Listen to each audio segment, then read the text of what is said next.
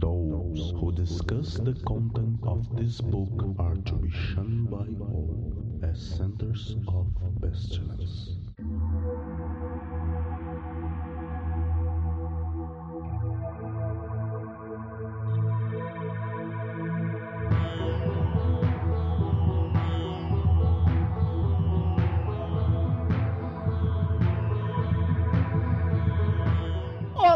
Crianças do abismo! Está começando mais um Foco de Pestilência, o seu podcast sobre magia, iluminismo científico e outras esoterices. Eu sou o Flávio Watson e hoje estamos aqui cumprindo uma promessa antiga, um desejo, uma maldição. Hoje, enfim, teremos uma mesa para discutir os mistérios e as elucidações e a luz sobre as trevas do iluminismo científico.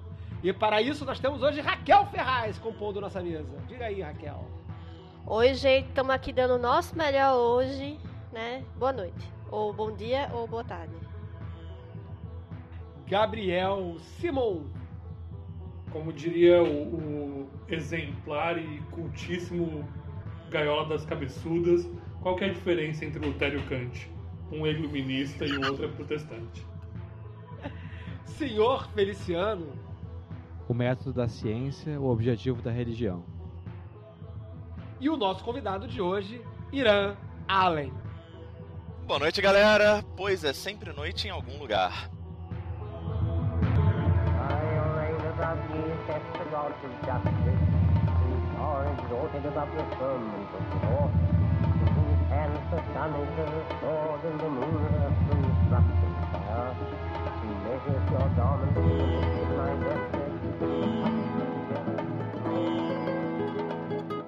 O Foco de Pestilência é um projeto do CALEM, Colégio Ad Lux et Nox, uma moderna escola de ocultismo preocupada com a divulgação do iluminismo científico no século XXI.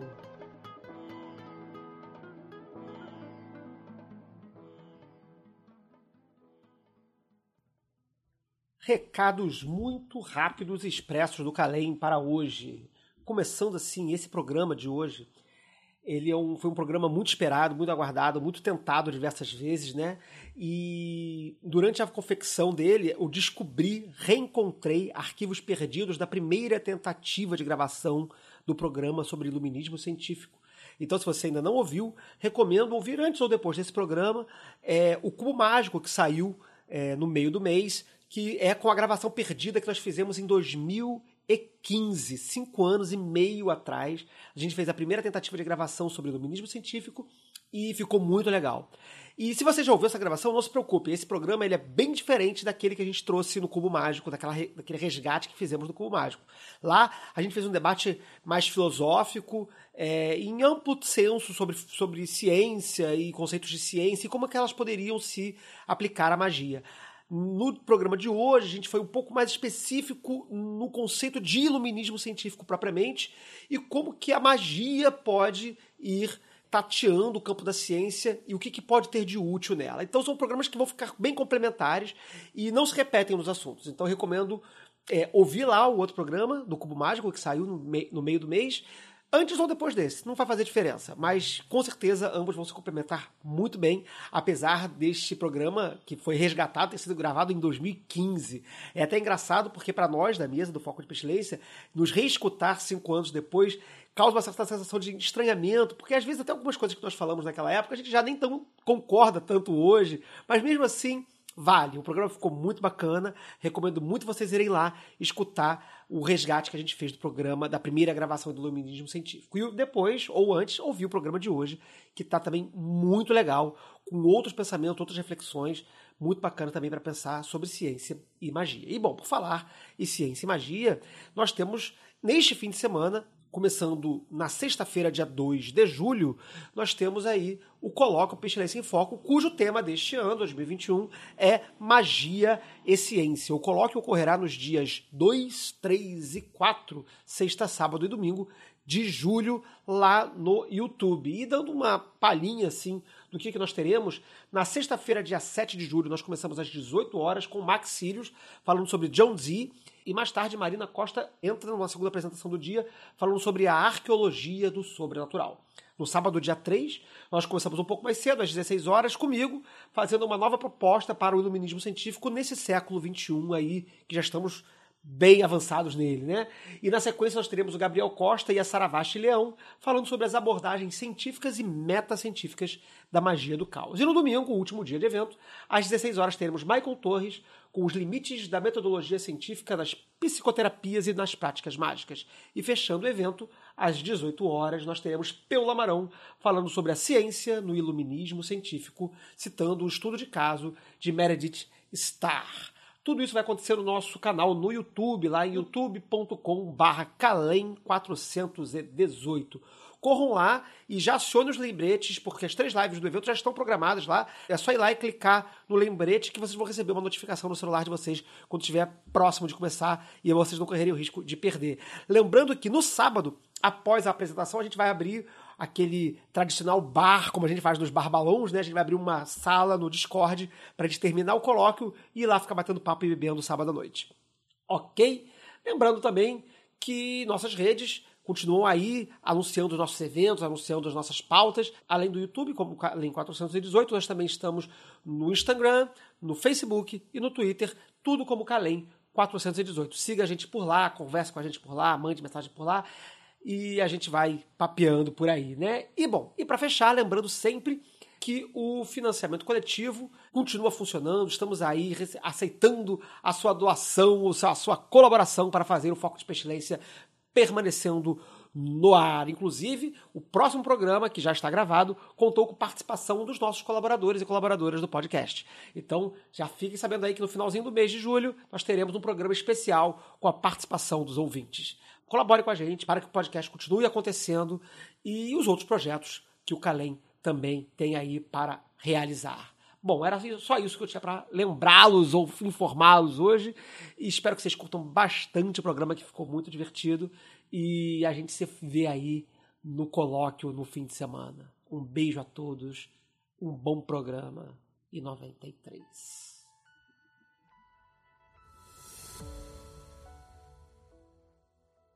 Enfim, depois aí de cinco anos de programa, mais ou menos, quase 60 programas, acho que esse é o número 60, inclusive, ou 59, não sei. É, vamos fazer um programa sobre o, slogan do que é uma moderna escola de ocultismo preocupada com a divulgação do iluminismo científico no século XXI. Mas o que raios é iluminismo científico? Essa pergunta ela chega com alguma frequência no meu inbox e no inbox do Foco de Pestilência ou do Calem, né? Ah, conheci o programa, mas o que é iluminismo científico? Tem a ver com, com iluminismo, com o movimento iluminista? O que, que, que, tem a ver esse negócio de iluminismo aí, século XVIII, no século XXI? O que está acontecendo? Vamos tentar entender que raios é isso aí. E para isso, hoje nós temos o convidado, o Irã Allen, para nos ajudar a atravessar este, este, buraco louco, esta estrada pedregosa. É, é, e por quê? Por que você está conosco aqui? Então vou pedir para o Irã se apresentar e dizer como é que ele acabou nesse, nesse, nesse ninho de rato aqui. Que responsa, Flávio. É, novamente, boa noite a todos.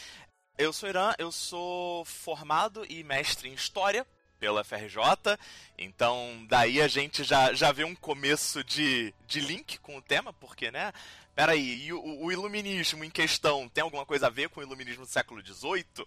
Né? O que podemos falar do iluminismo do século XVIII? E a questão científica, né? O, o, o próprio senhor Feliciano já comentou o, o método científico, objetivo religioso, né? O que será que um historiador tem para falar acerca do método científico também, né? É um, é um assunto bastante caro para gente da história, até porque é um, é um debate que percorre a nossa, a nossa profissão, né, o, o status de ciência. Eu já, já apresentei no colóquio do Calem, né, foi em 2018? Foi 19. 19 2019. Foi 19. O do, o, o do Shingon. É, as, as transformações na representação Shingon da divindade budista Atsalanata. Eu tenho algumas pesquisas aí sobre é, sobre o, o, o, budismo esotérico, o budismo Vajrayana. né? E em especial essa divindade que me é muito cara.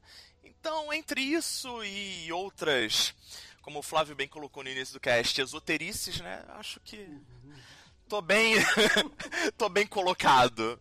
Maravilha. Bom, é, eu acho que o, o, o pontapé para a gente começar a discutir esse negócio aí de iluminismo científico é, antes de entrar no Crowley em si, quais seriam os objetivos dele, a gente entender o que, que, o que, que poderia ser iluminismo. É, já antecipo que o, o, iluminismo que o Crowley vai tentar tratar nessa palavra iluminismo científico não é exatamente o que a gente entende historicamente como, como iluminismo histórico né, do século XVIII e tal. Mas guarda relevância e, e eu acho que a intenção dele era fazer, de fato, sim, uma conexão com esse processo aí. Então eu vou passar novamente, acho que a palavra para o Irã, ou para quem queira, claro, ir de, a perguntando e discutindo, né, o que é este iluminismo. Inclusive, tenho aqui comigo um livro que é muito legal, não está na mesa agora, vou aproveitar para pegar, que é um livro que a gente já citou algumas vezes aqui no, Mac, no, no, no, aqui no Foco de Pestilência, que é um livro do Christopher McIntosh, que é sobre a, o surgimento da, do movimento Rosa Cruz e como ele floresce justamente na, na, no iluminismo. Que ele traz essa, essa questão do Manifesto Rosa Cruz, que surge no início do século XVII, mas ele vai ter volume, vai ganhar força, adesão dentro do movimento Rosa Cruz no século XVIII, no, no iluminismo, que vai ter, no caso alemão, uma característica de um movimento contra-iluminista, enfim, e aí uma coisa acontecendo aí. Mas, de fato, os movimentos das grandes ordens esotéricas contemporâneas, né, a começar pela Rosa Cruz, até mesmo pela maçonaria, elas nascem ali nesse negócio iluminista. Como que isso acontece? O que foi esse, esse, esse tal de iluminismo, Irã? Por favor, nos ilumine.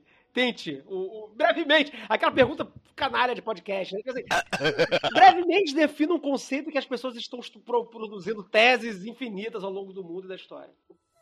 Ok, vamos lá. Desde essencialmente o, o humanismo e com a e com a reforma protestante, você vê na Europa um movimento cada vez maior de distanciamento da religião e da, do Estado e, consequentemente, da razão, né? E no iluminismo, a partir de crescentes trabalhos científicos e, e novas possibilidades políticas que estão efervescendo ali no, no momento, tanto é que você vai ter, por exemplo, os chamados déspotas esclarecidos, né, que já, já desconfigura aquele absolutismo extremamente religioso, passa a ser um, um, absolutismo mais racional, por assim dizer, você, você tem a prevalência do pensamento racional, do pensamento filosófico racional, né, sobre aquele religioso. Né? O, o, pensamento filosófico racional passa a ser o grande, a grande régua pela qual as decisões, a vida humana passa a ser medida passa a ser tomada. Tentando sintetizar muito loucamente aqui. Também não precisa sintetizar muito loucamente, não. Assim, a gente sabe que a gente tem, que, que a história não dá para recortar assim bruscamente, né? É, e também que ela também não é um trenzinho encadeado de eventos sucessivos maravilhosos e que se encadeiam né, incrivelmente bem. Mas a gente sabe que tem uma revolução científica que acontece ali mais ou menos no século XVI e que muda né, a perspectiva do, do, da humanidade frente ao mundo natural. A gente começa a ter a. a eu tô, não estou falando de iluminismo ainda, né? Estou falando de revolução científica, né? É, vai ter o, o, a própria noção de um, de, um, de um heliocentrismo que vai se tornar cada vez menos discutível e mais aceito pela, pela comunidade. É, a gente vai ter a própria noção, a própria religião, eu já falei isso algumas vezes no programa, né? O próprio surgimento do protestantismo tem uma conexão interessante com essa perspectiva humanista, como você estava falando, né? Que é, que é, esse movimento humanista em que as coisas vão perdendo um, um certo misticismo e vão se tornando mais materiais, mais racionais ou mais, enfim, presas num espaço é, menos esotérico, menos avoado. É isso que, que, que, Inclusive, né, né, nesse, nesse processo de reforma protestante contra a reforma da Igreja Católica, que você tem o, o, o surgimento formal da exegese, né, da leitura crítica atenta aos textos. Então, que, que, isso daí vai ser um dos, pelo menos um dos grandes pilares científicos para as humanidades depois né, que a, o processo de crítica textual. né, surge aí né, nessa, nesse embate pré-iluminismo, mas no contexto de formação do iluminismo, né? É como, como o historiador daqui do, do rolê, eu, eu gosto sempre de pontuar, né, que como o Flávio bem disse, a história não é um, não é um trenzinho encadeado, mas você tem longos processos de é, continuidades e rupturas. Né? O, o, o iluminismo tá. É, é, é, não, ele não surgiu do nada. Ele vem a partir de pensamentos que já estão sendo pensados, que já estão sendo desenvolvidos antes do século XVIII. Uhum. Que é, a, a, principalmente, acho que, pelo menos no nosso recorte aqui, a revolução científica, que vai é, é, abrir as.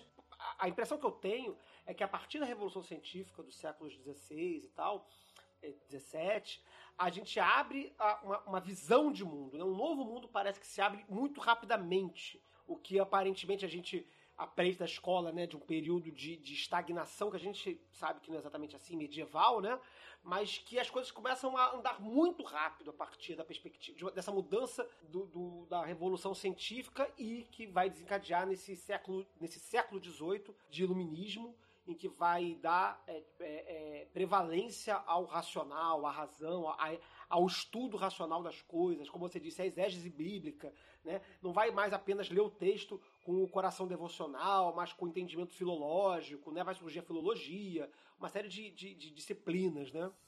O próprio, o próprio mote do, do iluminismo, né? Que é sapere aude, atreva-se a conhecer. Uhum esse caráter desafiador de. de in... Eu ia falar inquisidor, mas ia pegar muito mal. eu queria comentar que é um. Como eu estou fazendo um artigo do Pro Colóquio sobre o John Dee, ali no século, na passagem do século XV para o século XVI, você tem um período de quase mais um século, mais ou menos um século que acontecem muitas coisas totalmente transformadoras para o Ocidente. Então, tipo assim, em 1440 você tem a invenção da imprensa. E aí, em, em 1453, queda de Constantinopla. 1517, Reforma Protestante. 1518, fundação da, do uh, Royal College of Physicians da Inglaterra, que é a primeira instituição científica da Inglaterra. E 1519, o Fernão de Magalhães parte para dar a primeira circunnavegação no globo terrestre. Então, tipo assim, o que não aconteceu em mil anos, de repente aconteceu em 80 anos. É engraçado, né, amigo, você falar isso, porque parece que é, é, é como se a tecnologia, o que tivesse criando de tecnologia da época ou ferramentas, é, vai exacerbando a velocidade das coisas, né? A gente, a gente tem esse lance do, do acúmulo tecnológico que alguma hora vai explodir, né? Igual, igual a gente teve nesse século aqui, é, no, no, final do século XX para o começo do século XXI, tem um monte de gente que chama, né, do, do do looping da montanha russa da história, que foi uma loucura de desenvolvimento. A gente tem os períodos que tipo, as coisas se juntam, a informação acaba caindo nas mãos certas e o negócio anda, né? É igual o Flávio estava falando da Revolução Científica, que foi um progresso, tipo, grande para um século, assim, se a gente pensar na época, né? É um pouco complicado. Dando, dando permissão total para você chutar a cabeça de todo mundo, tá? Não, não, se, não precisa ficar fazendo média, não. Exatamente. É convidado, mas pode agredir, não tem problema. convidado, à mesa, mas agredir com carinho. Você é, pode dizer assim. Amor, é. Não, olha só, não. Como irmão lutar, né? tipo. Na, na, na pior das hipóteses, a gente faz que nem Lutero. A gente pega pega um bando de papel, prega na porta da pessoa. Olha só, você tá errado por causa de. Aí do 99. Não, não, não. Seguinte, a única coisa que eu queria pontuar, né? É em cima de uma, de uma colocação do, do senhor Feliciano, que ah, o que não aconteceu em, em mil anos, né? No caso da Idade Média, que tem esse tom pejorativo de Idade das Trevas, né? Os mil anos de, de, de trevas, que foi inclusive cunhado a posteriori, né? Foi cunhado ali é, a partir do século XV, pra, por, por conta do crescente humanismo da época, o crescente. É, o, o retorno à antiguidade clássica, enxergando na antiguidade clássica como o grande.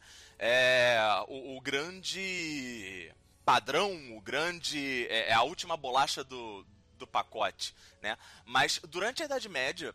Você tem uma série de desenvolvimentos que, como o Gabriel bem colocou, são fundamentais justamente para é, é, é, desencadear esse acúmulo tecnológico, né? É, e um perigo, pelo menos, que a, a, a gente da história, eu, eu trabalho muito também com história militar. E já, já vou explicar onde que isso se encaixa nisso tudo. Porque dentro da história militar, você tem uma série de autores que dão um, um peso desmedido para tecnologia e colocam, colocam tecnologias como o canhão, a pólvora, ou o arco longo inglês, como se a tecnologia sozinha fosse a responsável por por fazer as coisas acontecerem e andarem, né? É, isso acaba caindo num certo determinismo tecnológico. É, as tecnologias elas são criadas porque um determinado ambiente intelectual, político, cultural propicia essa, essa criação ou desenvolvimento, né? Porque até quando a gente fala de tecnologia, novamente retomando a expressão do Gabriel, o, o acúmulo tecnológico, né? Você, todo conhecimento, até de tecnologias novas, é construído em cima de conhecimentos já pré-existentes, né? Então, não é como se a Idade Média fosse um, um, grande buraco negro e que, de repente, ali no finalzinho dela, pum, alguém tirou uma prensa do cu, né? O Gutenberg foi lá, puxou a prensa do rabo. Opa, a tecnologia necessária para a prensa existir ali no século XV estava sendo construída né, ao longo do medievo, estava sendo desenvolvida, pensada. Então, muito cuidado para as pessoas não, não caírem nisso, que é, uma das coisas que nós historiadores tentamos lutar um bocado é contra essa, essa ideia de que ah, nesse momento surgiu tal coisa, os deuses vieram, desceram de uma nave, entregaram o conhecimento, entregaram a tecnologia sem nenhuma conexão com o que veio antes, né? Mas com o John Dee foi exatamente assim, veio usando e falaram uma coisa totalmente diferente. a, gente, vai chegar nesse momento que o senhor Feliciano vai contar a história do, do, do, John Dee, né? Que não é bem assim, né? O John Dee vai, vai fazer um negócio e eu vou, enfim, mais pra frente que a gente vai falar sobre isso aí. Mas eu, assim, eu acho que é interessante, acho que para desenhar a, o termo iluminismo, acho que, que tá bastante, assim, a gente tem uma ideia razoável de que a gente teve um, um, momento, uma Idade Média, com acúmulos, enfim. Eu acho, assim, particularmente, eu não sou historiador, sou apenas um, um curioso, né, mas eu acho que o desenvolvimento da, da, da, prensa, ele é como o desenvolvimento da internet hoje em dia, ela, ele permite, permite, permite é ele permite uma aceleração do compartilhamento, do conhecimento e, e do registro do conhecimento e da divulgação disso, então isso naturalmente acelera as coisas, né? Então a gente vai começando a ter uma série de. As coisas vão ficando cada vez mais rápida, mais rápida, mais rápida, devido ao, ao desenvolvimento tecnológico que não surge do nada. Não, não desceu um anjo e entregou a imprensa na mão do Gutenberg. ao contrário do, do John Dee, John Dee. entregou o negócio pro John Dee, mas a gente fala Enfim, de qualquer forma, a gente acaba culminando com, com uma revolução científica no século XV e XVI 16 a 7, o retorno ao antropocentrismo, né, esses valores é, é, é, idealizados da antiguidade também, porque era uma idealização, assim como a Idade Média era, era imaginada numa luz negativa, né, numa imagem negativa, a antiguidade era tudo de bom, né, maravilhoso, era incrível.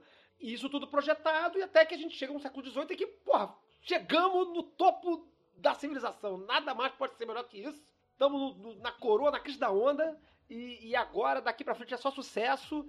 E aí vem o século XIX, e aí vem o século XX, e morre um monte de gente de gripe até hoje. E não resolveu tanto, tantas coisas assim. Mas, mas naquele momento ali, a gente tinha ali então, o iluminismo como movimento que vai se desdobrar em outras coisas no século XIX. Né? É, eu acho que, em especial, o positivismo, talvez, de algum modo, e que a gente, vai, pode, é, a gente pode falar mal do positivismo daqui a pouco. Mas o iluminismo fica dessa característica né, de, de, um, de, um, de um aspecto muito mais racional, em oposição ao mundo religioso que a gente tinha né, supostamente antes. Então, show, a gente tem isso aí. Só que, aí, vindo pro nosso rolê, iluminismo científico, esse termo já fica, fica parecendo uma contradição. Porque se a palavra iluminismo já carrega em si esta ideia de uma, um desenvolvimento da revolução científica e de um mundo racional em oposição ao mundo religioso que supostamente teria antecedido essa virada e tal. Porra, me parece um, um, né, um pleonasmo. Iluminismo científico, porra, é, é, é uma coisa só, não faz sentido esse troço aí. E aí eu vou chamar quem quiser pegar. O que, que é essa porra de iluminismo científico que não tem a ver com tudo que a gente discutiu nos últimos 25 minutos aí que ele tá falando. Eu acho que. vai, vai, Gabs? Vai, Gabs? Que vai. Cara, eu, eu, eu, vou, eu vou começar aqui, tipo, rolando a bola aí do que a gente tinha falado de acúmulo, né? Se você parar pra pensar, o século seguinte do século iluminista é o século romântico, né? Então a gente tem, tipo, eu vou, vou pegar pela mesma direção aí e a gente volta nos movimentos que vão ser, de alguma, de alguma forma, místicos, né? Que é o que vai acontecer com o nosso rolê. Só que já está acumulado esse conhecimento do homem como centro do universo. E a gente vai trazer isso para a tela, mas de algum jeito muito louco, que vai misturar o misticismo do 18 com o iluminismo do 17. De algum jeito a gente vai olhar para a religião a partir do século. Né, depois do Crowley, com certeza muito mais, mas a gente vai partir para olhar para a religião de uma forma mais técnica e para a experiência religiosa de uma forma menos. é, como que eu diria?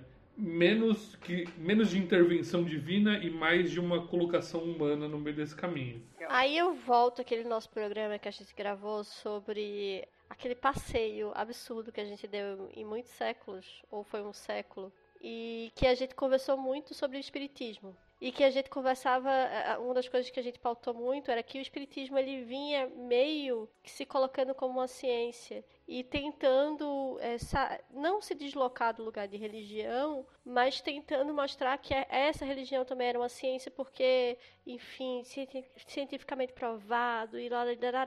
E esse pensamento da época, em que as pessoas estavam tentando provar suas verdades de uma forma menos eh, emocional, menos devocional, menos intuitiva e, e tentando transformar isso numa tecnologia, nu- nu- numa coisa que, que fosse mais acadêmica. E eu acho que também isso conversa com o espírito da época de, de- enfim, de- do que estava se pensando, até comercialmente, etc. Enfim. É, eu acho que assim, a, a gente às vezes olha para essa costura entre a magia e o iluminismo científico e acha tipo assim, nossa, é muito genial e tal, não sei o quê. Mas eu acho que o Crowley, quando ele pensou isso, ele pensou assim, vou tentar surfar essa onda. Ele não tinha realmente um insight cósmico que essa seria a verdade. Ele olhou em parte, tipo assim, essa estética aqui eu acho que conversa e pode potencializar esse rolê. E não meramente de que esta é a verdade de como a magia deve acontecer. E aí todo mundo acaba envolvido e fascinado por isso, porque é uma estética que conversa com a gente. Essa coisa de que é meio lógica, mas é meio doidona e tal. E isso vai fazendo a gente se aprofundar nos mistérios. Então eu, eu, eu acho que, por mais que faça sentido a gente debater sobre ciência, talvez parte do desejo do Crowley fosse tanto quanto a egiptologia do Crowley, que naquela época fazia super sentido, hoje a gente sabe que não tem nada a ver. Na- Naquele programa sobre o longo século XX, né? A gente acabou. é, Esse programa já tem, um- já tem uns meses aí. Mas ficou muito maneiro esse programa. Esse programa ficou muito louco. É, é, é, eu recomendo, quem não escutou, quem tá chegando aí no podcast hoje, é, eu recomendo ir lá é, ouvir, porque esse programa ficou muito legal. Mas embora o recorte do programa tenha sido do século XX, a gente não conseguiu escapar de falar do século XIX. Pelo menos. Né? A gente, na verdade, foi até o século XVIII para falar de uma experiência, algumas experiências. Foram muitos séculos, muitos séculos. Essa, essa é a dor de todo historiador, gente. Vamos sentar aqui pra falar sobre o século XX. A gente passou meia hora falando do XIX. Isso, isso é só uma pitadinha do que os historiadores passam. Enfim, sofrimento, né? Mas enfim, e aí nesse programa a gente comentou isso, né? É, sobre a questão do espiritismo, que nem surge no século XIX, quer dizer, o kardecismo surge no século XIX, se eu, se eu bem me lembro, não vou estar com a data aqui, mas se eu não me engano é meados do século XIX. Mas ele não surge também do nada, ele também é fruto de um desenvolvimento é, é, anterior, que vem pelo menos no século XVII, é, de forma, pelo menos, assim, é, é, mais ou menos organizada do que vai virar espiritismo, assim, de experi- experiências, de falar com espíritos através de materiais, de mesa e tal, parará. Isso já estava surgindo lá, se não me engano, com Swedenborg, no século XVIII. Ou XVIII, se não me engano, XVIII. É, e isso já tem um pincelzinho disso aí, dessa ideia de, de de uma, de um mundo científico, racional, blá blá blá, nos manifestos Rosa Cruzes também. Que eu não, não vou entrar muito neles aqui, mas que também falam de, um- de- de sábios, no caso ele é muito orientalista, né? Dos sábios que vêm do Oriente, que eu fui lá, visitei os caras lá, e aí eles me ensinaram um conhecimento muito, muito maneirão, que tem a ver e tal, parará, parará. Ou seja, tem, tem todo esse, esse caminhozinho aí acontecendo. do, do, do 17 ao 19, o orientalismo, conforme definido pelo Said, né, é a, é a grande coqueluche, né? É exoticizar o Oriente e enxergar nele a grande panaceia mística para tudo. Mas peraí, mas qual a influência do orientalismo nessa cientificidade, é assim que se fala? Mas enfim, nesse pensamento científico. É, eu, eu não diria, não diria, não faria o recorte do orientalismo pontualmente, até é, é, ele teve uma importância. O contato com culturas é, orientais, ao, ao oriente da, da, Europa, né, pelo menos, né, foi importante, é, inclusive no final da Idade Média, para re recuperar alguns escritos da antiguidade que foram preservados por, por, por, por, povos árabes, enfim. Mas eu acho que não é esse o caso. Eu acho que a gente teve, no, no século XIX, início do século XX, é, a gente tem um evento interessante que eu acho que tem a ver com o orientalismo, mas que não é exatamente um, um negócio do orientalismo, assim, sinceramente. A gente tem o Swami Vivekananda, que sai lá da Índia para dar palestra em Nova York. E ele só saiu da Índia para dar palestra em Nova York porque estava todo mundo né, na pira orientalista de que a grande verdade do, do universo estava lá no Oriente, que a gente tinha que trazer um sábio do Oriente, ou tinha que ir até o Oriente para encontrar o sábio lá e ouvir o que o sábio tinha para dizer. Então ele resolveu que, porra, não precisa vir aqui, eu vou aí até vocês conversar com vocês.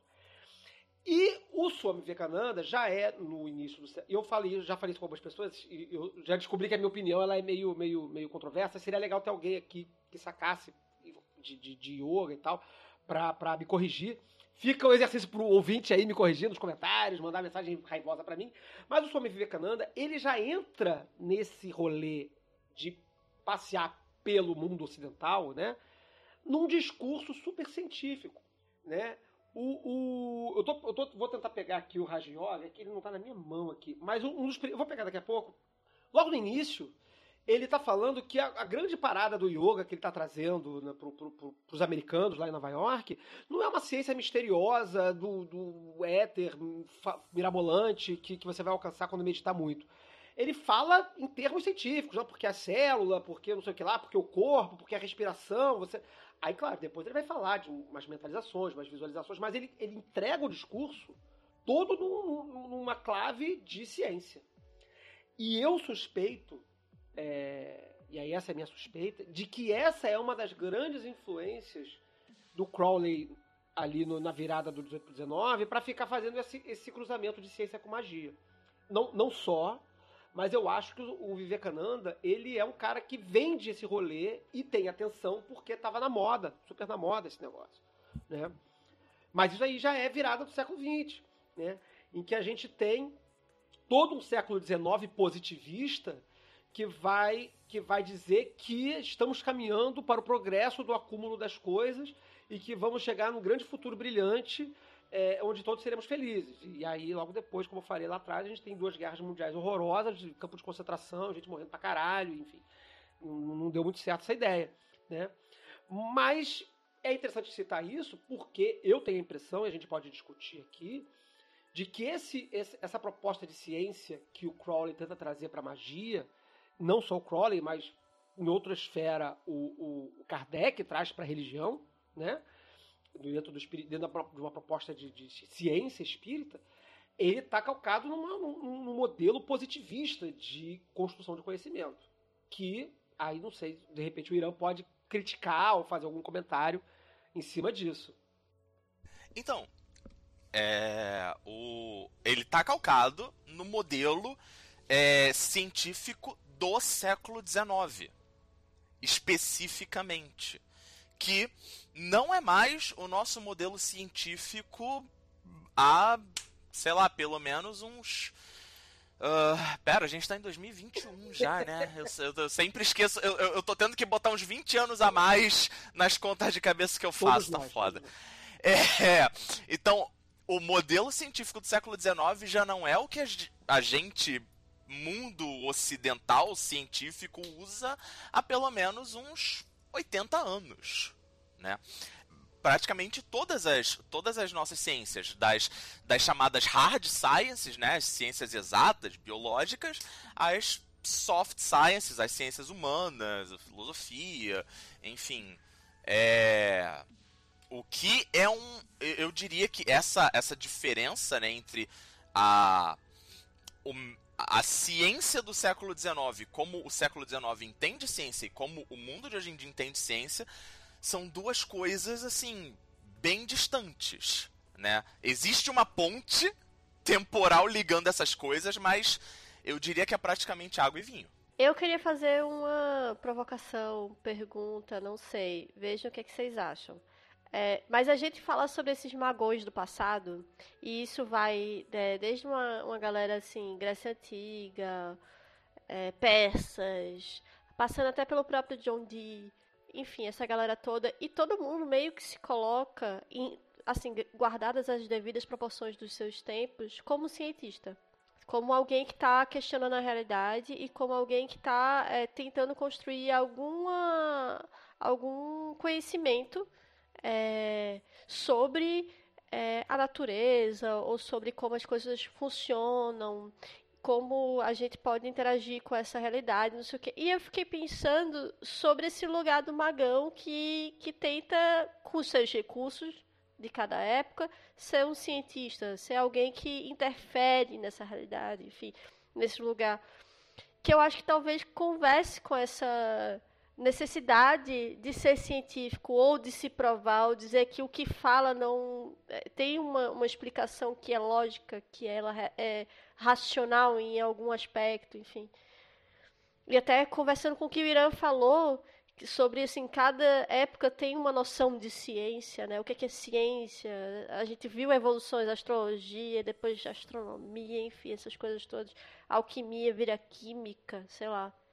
Eu só vou fazer um comentário é, é, é, em cima do que, do que a Raquel pode dizer, que de certa forma a Raquel acabou de responder a pergunta que eu levantei lá atrás sobre essa, essa aparente contradição entre haver um, de, de haver uma expressão que é iluminismo científico. Né? Quer dizer, se a gente parte de uma palavra que aparentemente está trazendo, evocando uma ideia de iluminismo nos termos que a gente falou aqui, de, de, de, de herdeiro de uma revolução científica, como pode ser o iluminismo científico? É, é, e aí que eu acho que entra a proposta do Crowley, que a gente vai poder investigar daqui a um pouco mais para frente, de que o iluminismo que o Crowley está falando, quando ele apresenta esse, esse termo, não é o iluminismo do século XVIII. Ele está falando dos processos de iluminação e de conhecimento da, da natureza a partir de processos é, é místicos mágicos. Né? É, é, ele está falando de um processo de iluminação espiritual pelo método da ciência método da ciência, como ele, como ele é, é, batiza o, o Equinox, né, que vai ser a revista de iluminismo científico, é o método da ciência, objetivo da religião. O objetivo da religião é este iluminismo, esse processo de iluminação, pelo método da ciência. E aí eu queria é, só fazer, antes de passar a palavra para o Gabriel, eu peguei aqui o, o vou tentar fazer uma tradução, porque eu estou com ele em inglês aqui, uma tradução meio, meio freestyle aqui, da introdução do Raja Yoga do Swami Vivekananda. Né? Ele diz assim na introdução, né? A ciência do Raja Yoga propõe se colocar à frente da, é, é, de frente para a humanidade, né, na frente da humanidade, uma prática, é, um, um, método prático e científico para alcançar a verdade. Prático e científico. Em primeiro lugar, cada ciência deve ter o seu próprio método de investigação. Se você quer se tornar um astrônomo e, se, e é, é, sentar e gritar astronomia, astronomia, não vai fazer nada contigo. O mesmo acontece com a química. Eu acho muito interessante essa passagem, porque é o Swami Vivekananda falando de Raja Yoga e usando como parâmetro para entender a Raja Yoga a necessidade de haver um método e que cada ciência terá o seu método, e aí ele usa como parâmetro química e astronomia. O Crowley, eu vou puxar em algum momento no futuro, ele vai fazer uma comparação muito parecida, muito parecida na introdução do Equinox para dizer que o método que a gente está trabalhando como iluminismo científico, ele deve ser tão preciso, ou enfim, seguir algo similar ao que ali, naquele sempre recortando isso aí, que o Irã já, já deu a dica, né? Tipo assim, brother, já passamos 100 anos disso aí, né? Mas que ali naquele momento, é, eles estavam dizendo que eu vou, fazer, eu vou fazer religião e magia da mesma forma que o cientista faz química na bancada de pesquisa dele. Fala aí, Gabs. É, então, o, a minha, o meu bonde aí que vai pegar da Raquel é que assim, a gente está usando e está trabalhando essa definição como se fosse dois campos separados exatamente por causa da nossa temporalidade e porque a gente está depois do 18. Porque antes disso não tinha, né? Vamos lá. É, Pitágoras era um magão e era o cara que estava escrevendo, tipo, tese sobre né, os triângulos e tudo mais, e ao mesmo tempo conduzindo uma escola de mistérios aí. O, o Newton estava lá escrevendo sobre física e experimentando sobre alquimia. E ninguém vai falar que o cara era menos científico por causa disso. Quer dizer, ele está fazendo as duas coisas porque naquela época não existia essa separação do, do conhecimento rígido, como a gente tem agora, do que é o, o, mágico, e a gente pode colocar aspas aí no mágico, e o que não é. Não é? é eu não sei se a, se a proposta do Crowley quebra com alguma coisa ou só volta para trás, entendeu? Porque a gente não está falando de um negócio tão diferente assim. Ele está partindo do mesmo princípio que a gente já conhece há muito tempo. O Paracelso estava fazendo magia? Tava. Mas também estava descobrindo substâncias importantes para química. Sei lá, não, a gente não tem essa, essa distância tão grande um tempo para trás. Ela vai quebrar no 18, justamente. É, papo do, do, do Newton desenvolver a, a ciência da mecânica inteira, que permanece relevante até hoje, porque ele queria prever o movimento dos astros para poder fazer mapa astral. Né?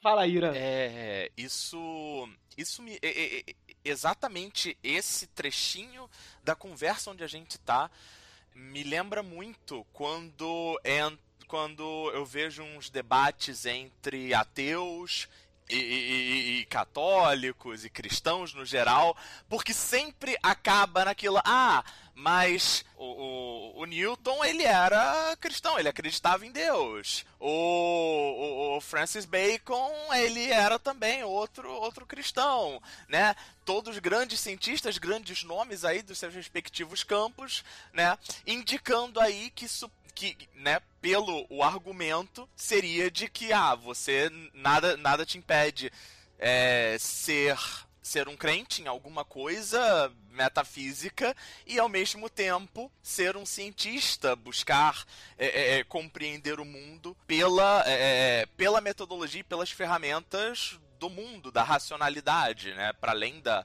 de questões metafísicas. É, só que aí aqui, no caso, seria os magistas e cientistas, ao invés dos cientistas e dos, dos religiosos. Eu queria pontuar também que, assim, como o Gabriel tava falando do. Tipo, ah, só no, só no 18 que teve essa quebra mais formal, né? 18 aí pro 19, realmente em que o, o, a revolução científica vai vai trazer o que a gente chama de cientificismo, né? Que é buscar compreender tudo a partir da, da ótica da, da ciência, né? Busca compreender essas coisas, é, busca compreender a, a, a, nossa realidade pela ótica cientista, né? Mas a sua a, a, metodologia de se fazer isso vai mudando, né? Mesmo mesmo a, a, a ciência do 19, um dos principais pilares dela é a questão da experimentação. O famoso, você tem ali uma, você tem uma, você tem uma hipótese, você testa a sua hipótese e vê o que, que acontece. Né? Essa, é, é, é a metodologia científica do 19 tem essa ênfase muito grande na, na experimentação. E a partir daí, produzir leis sobre o mundo. Né? A ciência, a, a ciência da revolução científica do 18 e 19, eles estão tentando produzir e compreender as leis e as regras que regem o mundo. Né? É o que é o que eles chamariam na, na época de é uma ciência é, é, uma, é uma busca nomotética de estabelecer nomos, de estabelecer leis e regras.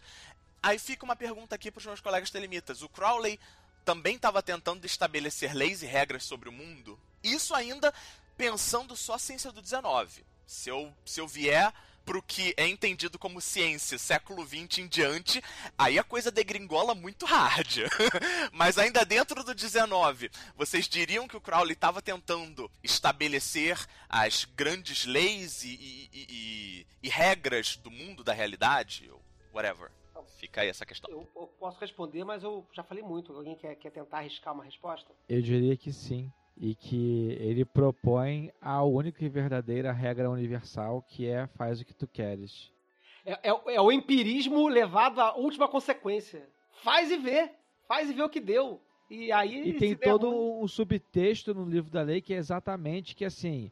É, é quase que como se, se os deuses estivessem te cutucando com o cotovelo e falando assim. Entendeu? O mundo é assim, entendeu? Tem essa coisa aqui, essa coisa aqui. É assim que funciona o mundo, você tá entendendo? Tem esse pedaço, esse pedaço.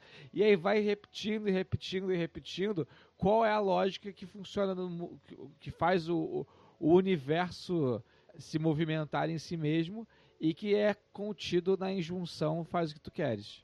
Eu, eu acho que eu concordo totalmente com o senhor Feliciano, eu acho que é isso mesmo. O iluminismo científico, conforme o Crowley propõe, e aí eu vou, vou trazer aqui o, o quote direto dele, né? Que eu acho que está ressonando. eu Achei, achei muito legal essa, essa conexão que o senhor Feliciano fez com o Faz o que tu queres, né? Costurando a ideia de, de, um- de uma, de uma ciência experimental dentro de um movimento religioso, filosófico, espiritual, que tem como fundamento fazer coisas. Fazer o que você quiser e, e, consequentemente, ver o que acontece, né? É, é o que a gente sempre diz por aí, né? A galera acha que fazer o que quiser é, é sig- significar que, que vai ser feliz e dar certo. né? Nem sempre. Às vezes, às vezes dá errado. Mas no Equinox, volume, é, volume 1, número 2, o Equinox, para quem não conhece, quem chegou agora no rolê, lembrando, né? O Crowley publicou uma série de, de, de livros ao longo de cinco anos, que era uma revista, poderia se dizer, parecia similar a uma revista acadêmica, né, em que o primeiro volume contém 10 números que eram publicados semestralmente.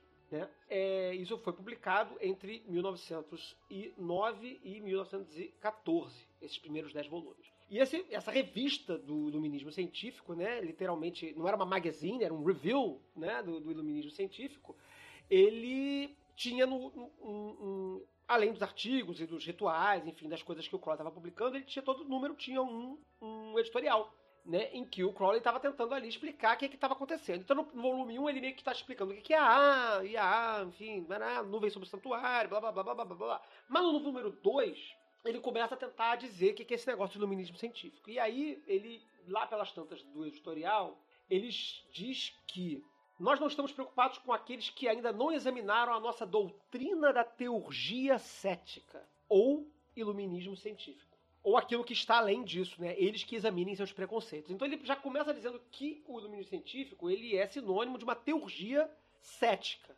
que já dá um- um- uma, uma ideia interessante, né? E mais para frente nesse mesmo equinócio, nesse mesmo editorial, ele diz assim: pois só aquele que escalou o cume pode falar em verdade das coisas que lá podem ser vistas, pois ele sabe. Mas aquele que fica longe e zomba dizendo não é uma montanha, é uma nuvem. Não é uma nuvem, é uma sombra. Não é uma sombra, é uma ilusão. Não é uma ilusão, de fato é nada. Quem senão um idiota para dar atenção a ele? né? Pois não tendo viajado sequer um passo, ele não sabe sobre as coisas das quais ele fala. E aí isso está conectando com essa ideia empírica que está ali no. Que, que gente- ele escreveu isso em é, é, 1909 né? Isso é a introdução do Equinox. Equinox 2. É, no- é volume 1, Nossa, número 2. Que coisa maravilhosa. Essa, essa, essa introdução não, é o editorial, né? Esse editorial é todo maravilhoso, recomendo demais a leitura. Inclusive, fazendo merchan aqui, o Alan Wilms tradu- é, traduziu. é, é, foi o Alan? Acho que foi. Agora eu fiquei na dúvida se foi o Alan, mas foi sim. Ele publicou um livro chamado Coração do Mestre, em que tem traduzido O Coração do Mestre, que é um texto do Crowley, e no final, do, entre outros textos, e no final do livro tem os é, editoriais selecionados do Equinox. Eu estou lendo dele aqui porque eu paguei. Eu tenho o Kindle, a versão para Kindle do Coração do Mestre. Recomendo aí. Comprem, auxiliem, o, o, o- financiem a pesquisa científica é, é, mágica nacional. Mas enfim, então é, é interessante porque esse trechinho, né, ele está falando justamente dessa questão da, da importância da experiência, né? Você só pode falar de- de- do cume da montanha se você for lá no cume da montanha, sentar lá e falar, caramba, aqui no cume da montanha tem é, planta tal, passarinho tal, não sei o que, não sei o que lá, não sei o que lá. E a gente tem hoje, basicamente, né, as sondas indo para Marte fazer a mesma merda, né? Você não pode falar o que tem no solo de Marte se você não mandar uma sonda para Marte, catar pedrinha em Marte e voltar e dizer que tem tal pedra lá e que faz não sei o que acontece. Porém, a gente só foi até Marte e a Lua, né? E a gente tá falando, já há décadas, de outros planetas que estão não só no nosso sistema solar, como bilhões de quilômetros do sistema solar. Então essa, essa experiência direta das coisas já não parece ser uma coisa tão assim moderna, contemporânea. A gente pode discutir isso um pouquinho mais para frente, mas eu queria fazer essa citação para conectar com o que o Irã falou ali atrás, né? de que o século XIX ele estava muito nessa luz de um método científico que, que era característico daquele tempo. Né? E que ele estava ali meio que nessa questão muito empírica, né? muito de ir fazer e, por consequência, ter um resultado positivo. Né? Você quer acrescentar alguma coisa, Irã? Não, é, é isso mesmo. É uma, é uma preocupação de, através desse, é, é, desse empirismo, você ter, você ter resultados, você ser capaz de reproduzir os seus, os seus resultados, seus experimentos e obter os mesmos resultados. Né? É, tanto é que tem, tem me lembrei agora daquela frase é, atribuída ao Einstein, né? De que a definição de loucura é você fazer uma mesma coisa esperando resultados diferentes, né?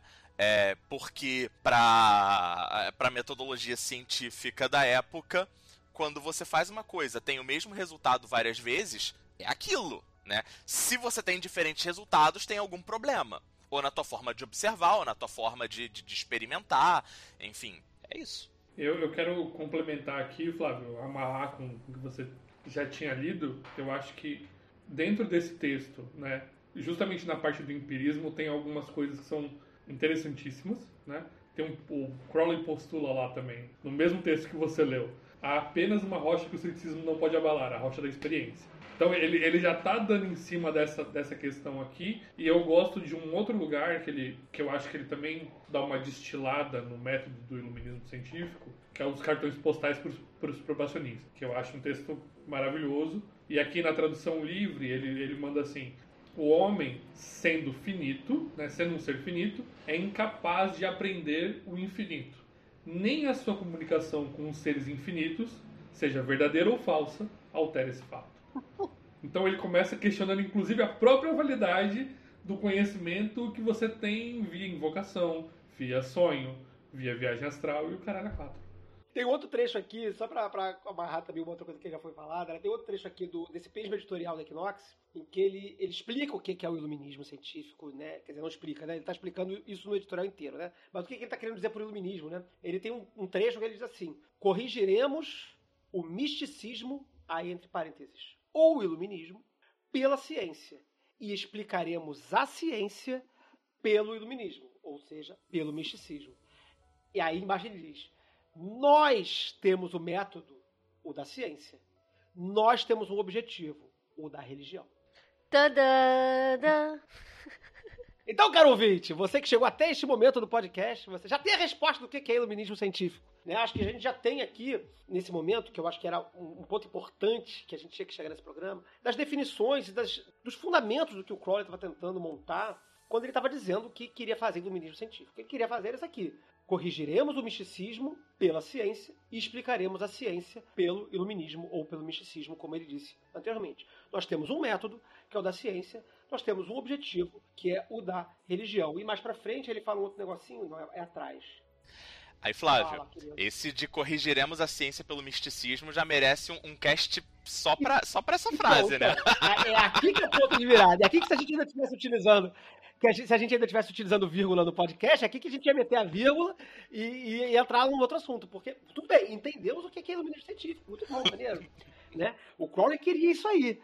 Mas, cara, que porra é essa? É, isso, isso é possível hoje, século XXI, 100 anos, quase exatamente 100 anos depois disso. Isso foi publicado em 1919, né? Em, perdão, 1909, então já mais de 100 anos depois, né? 112 anos depois. Né? É, isso é possível? Isso não é demais? Ou será que, de repente, no nosso microcosmo do universo magia, de, de, magia, magístico, isso é possível? Ciência é ciência em qualquer lugar? Aí, assim, tipo, um monte de, um monte de perguntas começam a aparecer, né? Ah, não, porque aí é ciência, mas é uma ciênciazinha aqui, só para encaixar aqui no nosso rolezinho aqui. Não, o Crowley não estava dizendo isso não, brother. Ele estava querendo falar, falar de ciência hardcore mesmo. É, e aí fica a pergunta, Irã. Tipo assim, é possível corrigir a ciência pelo misticismo? que porra é essa?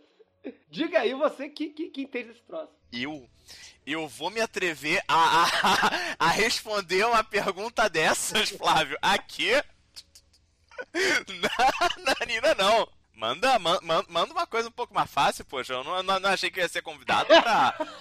Pra, pra, um, pra um pepino desse tamanho. E a gente só chama pra roubada. Resolver a crise do Oriente Médio tá mais tranquilo. Né? Por isso que a gente. Total. Por isso que Total. a gente não, não, não manda pauta pra ninguém, é pra chegar na surpresa aqui. É pra, é pra pegar assim, né? A pessoa correndo, né? É, coitadinho. Amigo, vai ficar tudo bem, viu, Irã? Mas eu acho que tem uma coisa engraçada e que não faz nenhum sentido com o assunto que a gente tá tendo aqui agora. Mas eu estudo o teatro oficina. E aí, em várias coisas que eu vi do teatro oficina, tem uma hora em que ele, é, eu, eu vi várias coisas. E que em um das reportagens, enfim, que eu vi, uma das pessoas do Teatro Oficina explica, porque eles criam um rolê chamado Universidade Antropófaga, que é uma universidade para eles repassarem esse conhecimento que eles construíram no Teatro Oficina. E aí eles chamam a antropofagia de ciência. Eles falam assim, a antropofagia é uma ciência e não sei o que, não sei o que lá. E que eu acho que quando eles querem falar ciência, eles querem falar sobre metodologia, eles querem falar sobre uma forma, um fazer que tem uma realidade própria, que tem uma estética própria, enfim. E eu acho que essa ciência conversa muito com a ciência que o, o, o Crowley está tentando falar. Tá tentando não, mas ele traz, né, como uma grande revelação, assim. Quando o senhor Feliciano falou assim, ah, é, Crowley tem sim. Aí eu fiquei até pensando, será que foi Crowley? Porque ele é um profeta, né? Wise, aí o Wise cantou a coisa no ouvido do homem. E esse profeta trouxe essa verdade, enfim, mas ele des... mas eu acho que tem esse crédito da metodologia. O bicho ele criou uma metodologia. E eu acho que é daí que a gente vê uma construção de uma assim, essa ideia de, da, da ciência, porque ela é um método, ela é um método. Ela, ela tem um jeito de você fazer, ela tem resultados que, que funcionam em geral, assim, não estou dizendo que vai funcionar com todo mundo, né? Mas assim, que ela funciona, a gente sabe que funciona, e eu acho que é mais por aí, assim, sabe? Não sei se eu viajei muito. Achei perfeito. Achei que você fez um link maravilhoso, Raquel. Mas o Irã Flávio, vai levantar o dedinho. Eu, eu, eu tenho a tua resposta, Flávio. Eu tenho a tua resposta. Eu só precisava de uns, de uns, de uns minutos pra organizar, organizar o cérebro. Aí, organizei os minutos, né? Raquel, você me salvou, obrigado. É, eu não sei se você vai gostar da resposta, Flávio, mas é, você me perguntou, né, se é possível de fato a magia é, modificar a ciência.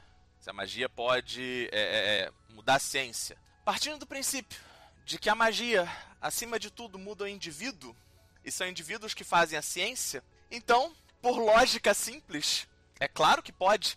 A magia muda o indivíduo e os indivíduos mudam, mudam a ciência, mudam o resto do mundo. Que resposta bonita, rapaz. Adorei. eu, eu, eu ia, eu ia, eu ia ir pelo mesmo lado do Irã. Eu tenho aqui na minha cara aqui um, um- um textinho que eu deixo na parede, que é tipo a imaginação não é um estado, é a existência humana nela mesma, que é do Blake. Então, se a gente reimaginar nossa existência como faz o que tu queres, será que a gente não vai reimaginar a ciência do mesmo jeito? Não sei. Talvez seja possível. Talvez seja uma loucura muito grande. Mas é uma, que é uma, é uma. De propostas malucas é que a gente vive, não é? É pra isso que serve o esoterismo. Mas aí é que eu acho que é a ambição do homem de criar a realidade. Vocês não acham, não? Que é uma ambição de, de criar um método para criar coisas.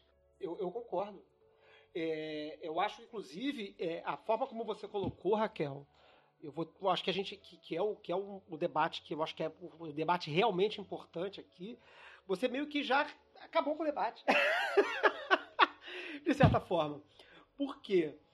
Eu, eu, eu discordo de que o Crowley queria outra coisa. Eu acho que o que o Crowley queria lá no início do século XX era literalmente fazer ciência é, tal qual um, um, um, o, o Vivekananda estava dizendo ali que o químico faz química na bancada de química, o yogi faz yoga na bancada de yogi, e cada um do seu jeito, mas que é tudo ciência, rádio de ciência. Né?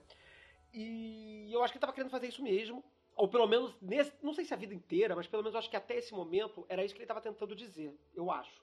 Tá? Porque era o status meio que da ciência ali naquele momento. Só que é, eu acho que hoje o que a gente pode, fa pode fazer, por uma série de questões que eu, vou, que eu acho que a gente pode falar rapidamente aqui, é isso que você disse.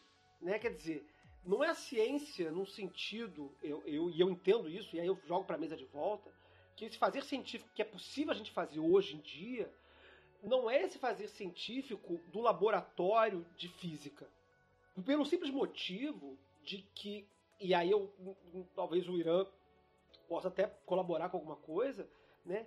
Pelo simples motivo que a gente não tem ferramentas elementares para poder fazer ciência nesses moldes. Por exemplo, a gente carece de qualquer ferramenta de mensuração. O grande problema do, do, do cabra que está fazendo é, diário é mensurar o sucesso da operação. Eu fiz um sucesso, ah, eu fiz um ritual menor de pentagrama e foi muito bom.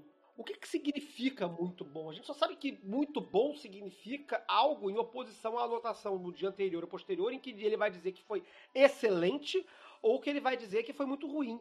Mas mesmo isso, a gente não tem muita certeza, porque de repente no dia que ele falou que foi excelente, ele acabou de, de trepar e aí foi fazer ritual e tava cheio de, de, de, de, hormônio na cabeça e achou tudo muito maravilhoso porque o dia dele tava lindo. E sei lá, foi igual no outro dia, só que ele, ele naquele dia tava diferente. Então, qual o parâmetro objetivo, material, empírico, no sentido de, de, da coisa, que a gente tem para fazer magia?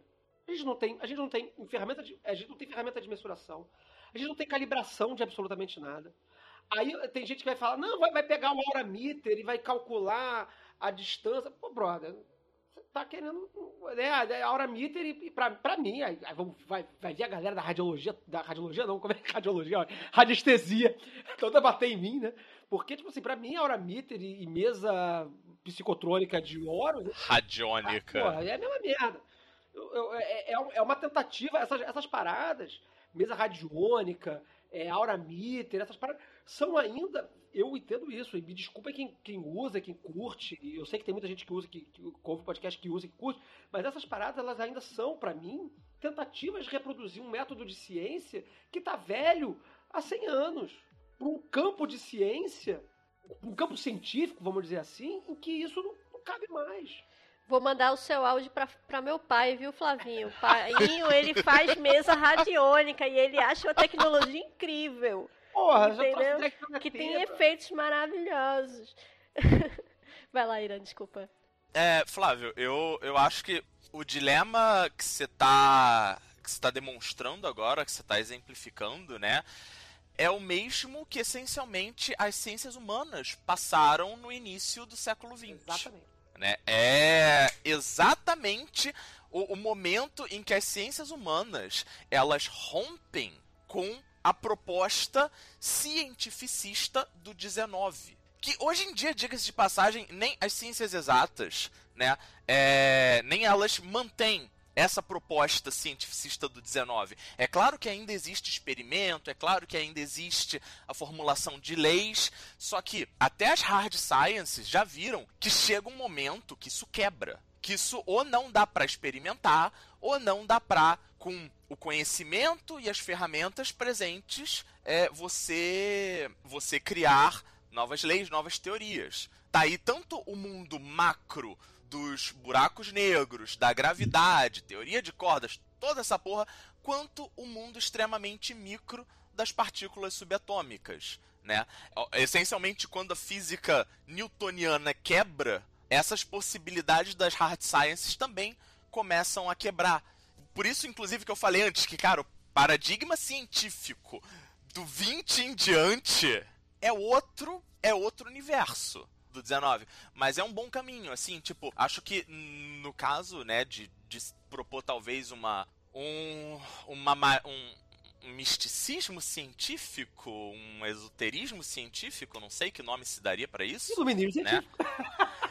Mas aí fica a pergunta, não, não tá muito atrelado? Não, não, não, tem, não tem demais essa carga é, é, do 19 nesse nome? Talvez, sim, eu, eu até entendo. Eu, eu, mas, mas, mas, eu, tô, eu tô jogando aqui aberto, eu não tô criticando, não. É só tipo. É, será? O é... que, que você acha? Você acha que ainda se aplica nos mesmos moldes? Eu acho que aí acaba sendo uma, uma questão de dicionário, assim, uma questão de termos, né? O problema sim, é que a, a, palavra iluminismo, ela carrega consigo essa... essa Você chamou o historiador, Flávio, né? tu não quer discutir termo? Tu não quer discutir conceito? Quero, quero. O próprio Crowley já, fa já faz uma, uma justa posição entre misticismo e iluminismo, né? Aqui, como li agora, né? Corrigiremos o misticismo entre parênteses, iluminismo, né?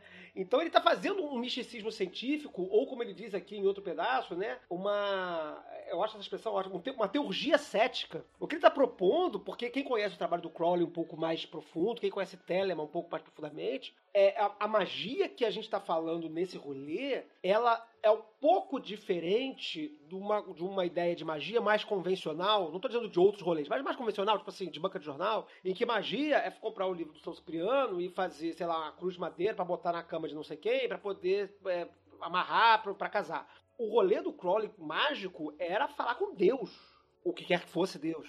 Ele mesmo, um ente superior, o sagrado guardião, enfim, ele estava com uma preocupação é, é, mística no sentido de, de, de um contato com algo superior, uma, uma, uma, uma, inteligência fora de si ou dentro de si mesmo. Não vou fazer nesse debate aqui do que, que é isso, mas ele estava preocupado no fazer, no fazer mágico dele, um fazer que era de, da ordem do contato com outra coisa, que ele identificava com algo divino. Mas que isso tinha que ser feito de uma forma metodológica. Não bastava sentar e rezar. Tinha que ter, fazer uns negocinhos assim, mais ou menos, experimentar uns, uns lances né? Que eu acho que, como eu disse no início do cast, que ele está copiando lá do, do, do, do, do Copiando não, né? Se inspirando, trabalhando, articulando com ideias que o Vivekananda está trazendo lá também, mais ou menos nessa mesma época. Se eu não me engano, o Vivekananda visita Nova York, tudo bem que Crawl é inglês, eu não sei se nessa época, do início do século XX, não sou muito conhecedor, tem tinha que ter o Breno aqui, porque o Breno é que sai essas datas todas de cor, é, mas eu não sei se nessa época o Crowley estava tava nos Estados Unidos, acredito até que sim,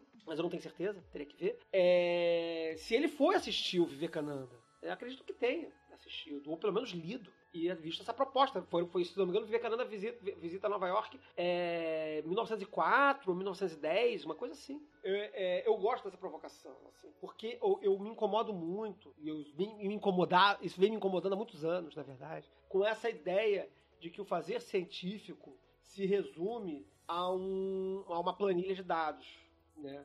a, um, a uma, um, uma anotação de probabilidade, a necessidade de um parâmetro é, XPTO e que se não tiver isso não é ciência. E aí tem a galera que é muito doida, é, ateuzona, vai dizer que não é ciência porque não tem régua e aí o cara vai responder a provocação inventando uma régua. Aí vai inventar é, é, Aurameter, vai ficar rolando dado onde aconteceu o ritual para poder dizer que a probabilidade foi alterada naquele campo, vai ficar fazendo, vai calculando probabilidade de carta de tarô, vai ficar fazendo um monte de, de contas. Eu tô aberto para ver isso, não tô dizendo que não aconteça. Eu só tô dizendo que acho que talvez essas ferramentas não sejam tão úteis para nós quanto, por exemplo, as, as ferramentas da, da, das ciências humanas.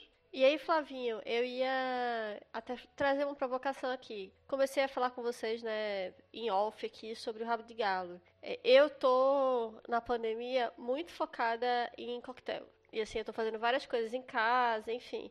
E aí tem uma coisa muito louca que eu acho que conversa com magia porque você vê várias receitas e você vê um efeito. Você precisa de um efeito específico. Só que isso depende de várias coisas, tipo a diluição do gelo e a quantidade de coisas que você coloca. Existe uma receita, mas existe também um fazer, tipo, como você mexe a coqueteleira, que vai diluir ou menos, vai, tipo, sei lá, transformar uma clara de ovo em um negócio sour enfim. E eu acho que tem uma coisa que as, as humanidades, essas ciências, não sei ciências, mas essas artes do corpo, elas falam, porque quando a gente fala de magia é muito, eu pelo menos sinto isso, talvez eu esteja falando um grande absurdo aqui, vocês conversem comigo e, e falem, mas eu acho que magia conversa muito com os efeitos que a gente tem no corpo, que eu acho muito parecido como tomar um drink, porque tomar, é, assim, você faz uma coisa e você espera um efeito, e aí você toma o drink. E aí você sabe se ele tá bom ou ruim. Só que calma, pera lá. É tudo muito. É tudo muito nebuloso. Mas eu acho que um termômetro que a gente tem que não é um termômetro bom, como você mesmo pontuou, Flávio, é o corpo. E o que, que vai funcionar, tipo assim, a gente tem coisas muito objetivas, por exemplo, fazer uma magia para ganhar na loteria o jogo do bicho, sei lá, jogar no jogo de cavalo, como a gente já teve aqui nesse programa. Sucesso, Isso, com sucesso. A gente tem coisas muito materiais. assim, jogar para sucesso. Tem coisas que são materiais, mas tem coisas que não são materiais, como invocações ou coisas do tipo que são é, são mais sensíveis e sutis, assim. Ou então coisas do tipo você tá atraindo energias. É muito subjetivo. Como é que você vai explicar um gosto amargo? Como é que você vai explicar a voz de um anjo sussurrou no meu ouvido, que é essa coisa que a gente tá muito doidão atrás, né? Mas é muito delicado. E eu, é, por isso que eu trouxe essa ideia do coquetel, porque é, é tipo um, um, método, mas que você precisa ir buscando e testando, e não é fácil. E não é tão objetivo. O que eu acho que a gente está caminhando aqui é, para um lugar que eu acho que é interessante, que é todo essa, esse rolê aqui, né? Ele tá. É, para que, que eu vou fazer método científico com misticismo? A gente está indo para um lugar que eu não, não, vou, não vou dar spoiler agora, mas é, como fazer? Eu acho que a pergunta que, que, que, que fica na mesa agora é: visto que os métodos positivistas, enfim, muito, muito extremamente empíricos e mecânicos e, e, e cheios de, de, de, escalas, não funcionam para gente, o que, que, é possível fazer? Como a gente pode fazer ciência no nosso, no nosso corpo, na nossa percepção? É, eu acho que uma coisa que me, me emerge aqui da questão do corpo é, eu adoro a frase de como o corpo é o nosso veículo no planeta Terra. E aí eu acho que Tal, outra frase que eu acho que eu curto muito que, que conversa com ela, só que é quando a gente fala assim, ah, mas isso aqui é psicológico, ou isso aqui não é psicológico, assim, cara, para você perceber aquilo precisa ser psicológico. E aí, se depois vai ter uma outra causa que está para além de ser psicológico, tudo bem. Mas se você não tiver resolvido na, na sua psique que aquilo existe, o carro pode te atropelar. Mas você vai falar: Meu Deus, o que aconteceu? Eu não vi nada. Então, precisa estar existente na sua psique primeiro para você poder se relacionar com o mundo. E talvez a gente, usando o corpo enquanto uma, uma máquina sensorial, pode falar tipo assim: ah, eu senti a minha mão formigando. Então, quer dizer que o seu sensor detectou uma parada quando você fez um experimento X. E aí, talvez se orientar através disso permita que a gente desapegue da magia enquanto fenômeno mental e fenômeno da imaginação e passe tentar tornar ele é, de uma subjetividade que eu acho que é, por um lado, mais concreta, porque quando você sente medo, você sabe que você sente medo, você não fica se perguntando se você imaginou que aquele medo aconteceu ou não. E por outro, eu acho que tira um pouco do poder de narrativa. Quando é muito mental, a pessoa pode ter um bonito discurso e, e mas quando é físico, você sabe na fala do outro, assim, ah, isso aí eu já senti também, eu sei como é que é. Ou outro fala assim, pô, achei meio esquisita essa descrição. E aí você vê que tem, tipo, às vezes, um autoelogio que você fala assim, ah, talvez não seja por aí. Eu, eu, eu acho aí um gancho muito interessante. Porque como que a gente está aproximando esse iluminismo científico aí no século XX, né? Igual o que o Irã falou e o Flávio está propondo também. A gente está tá aproximando com psicologia. Se a gente vê quem são os magões do século XX, o que, qual era o fazer desses caras, eles eram os psicólogos. Israel Regard estava fazendo o quê? A John Fortune estava fazendo o quê? Estavam estudando psicologia e tratando com isso, porque eu acho que das ciências é a que vai ter o objeto mais próximo do nosso. A gente está olhando o ser humano como todo do, do mesmo jeito que a psicologia vai estar. Tá.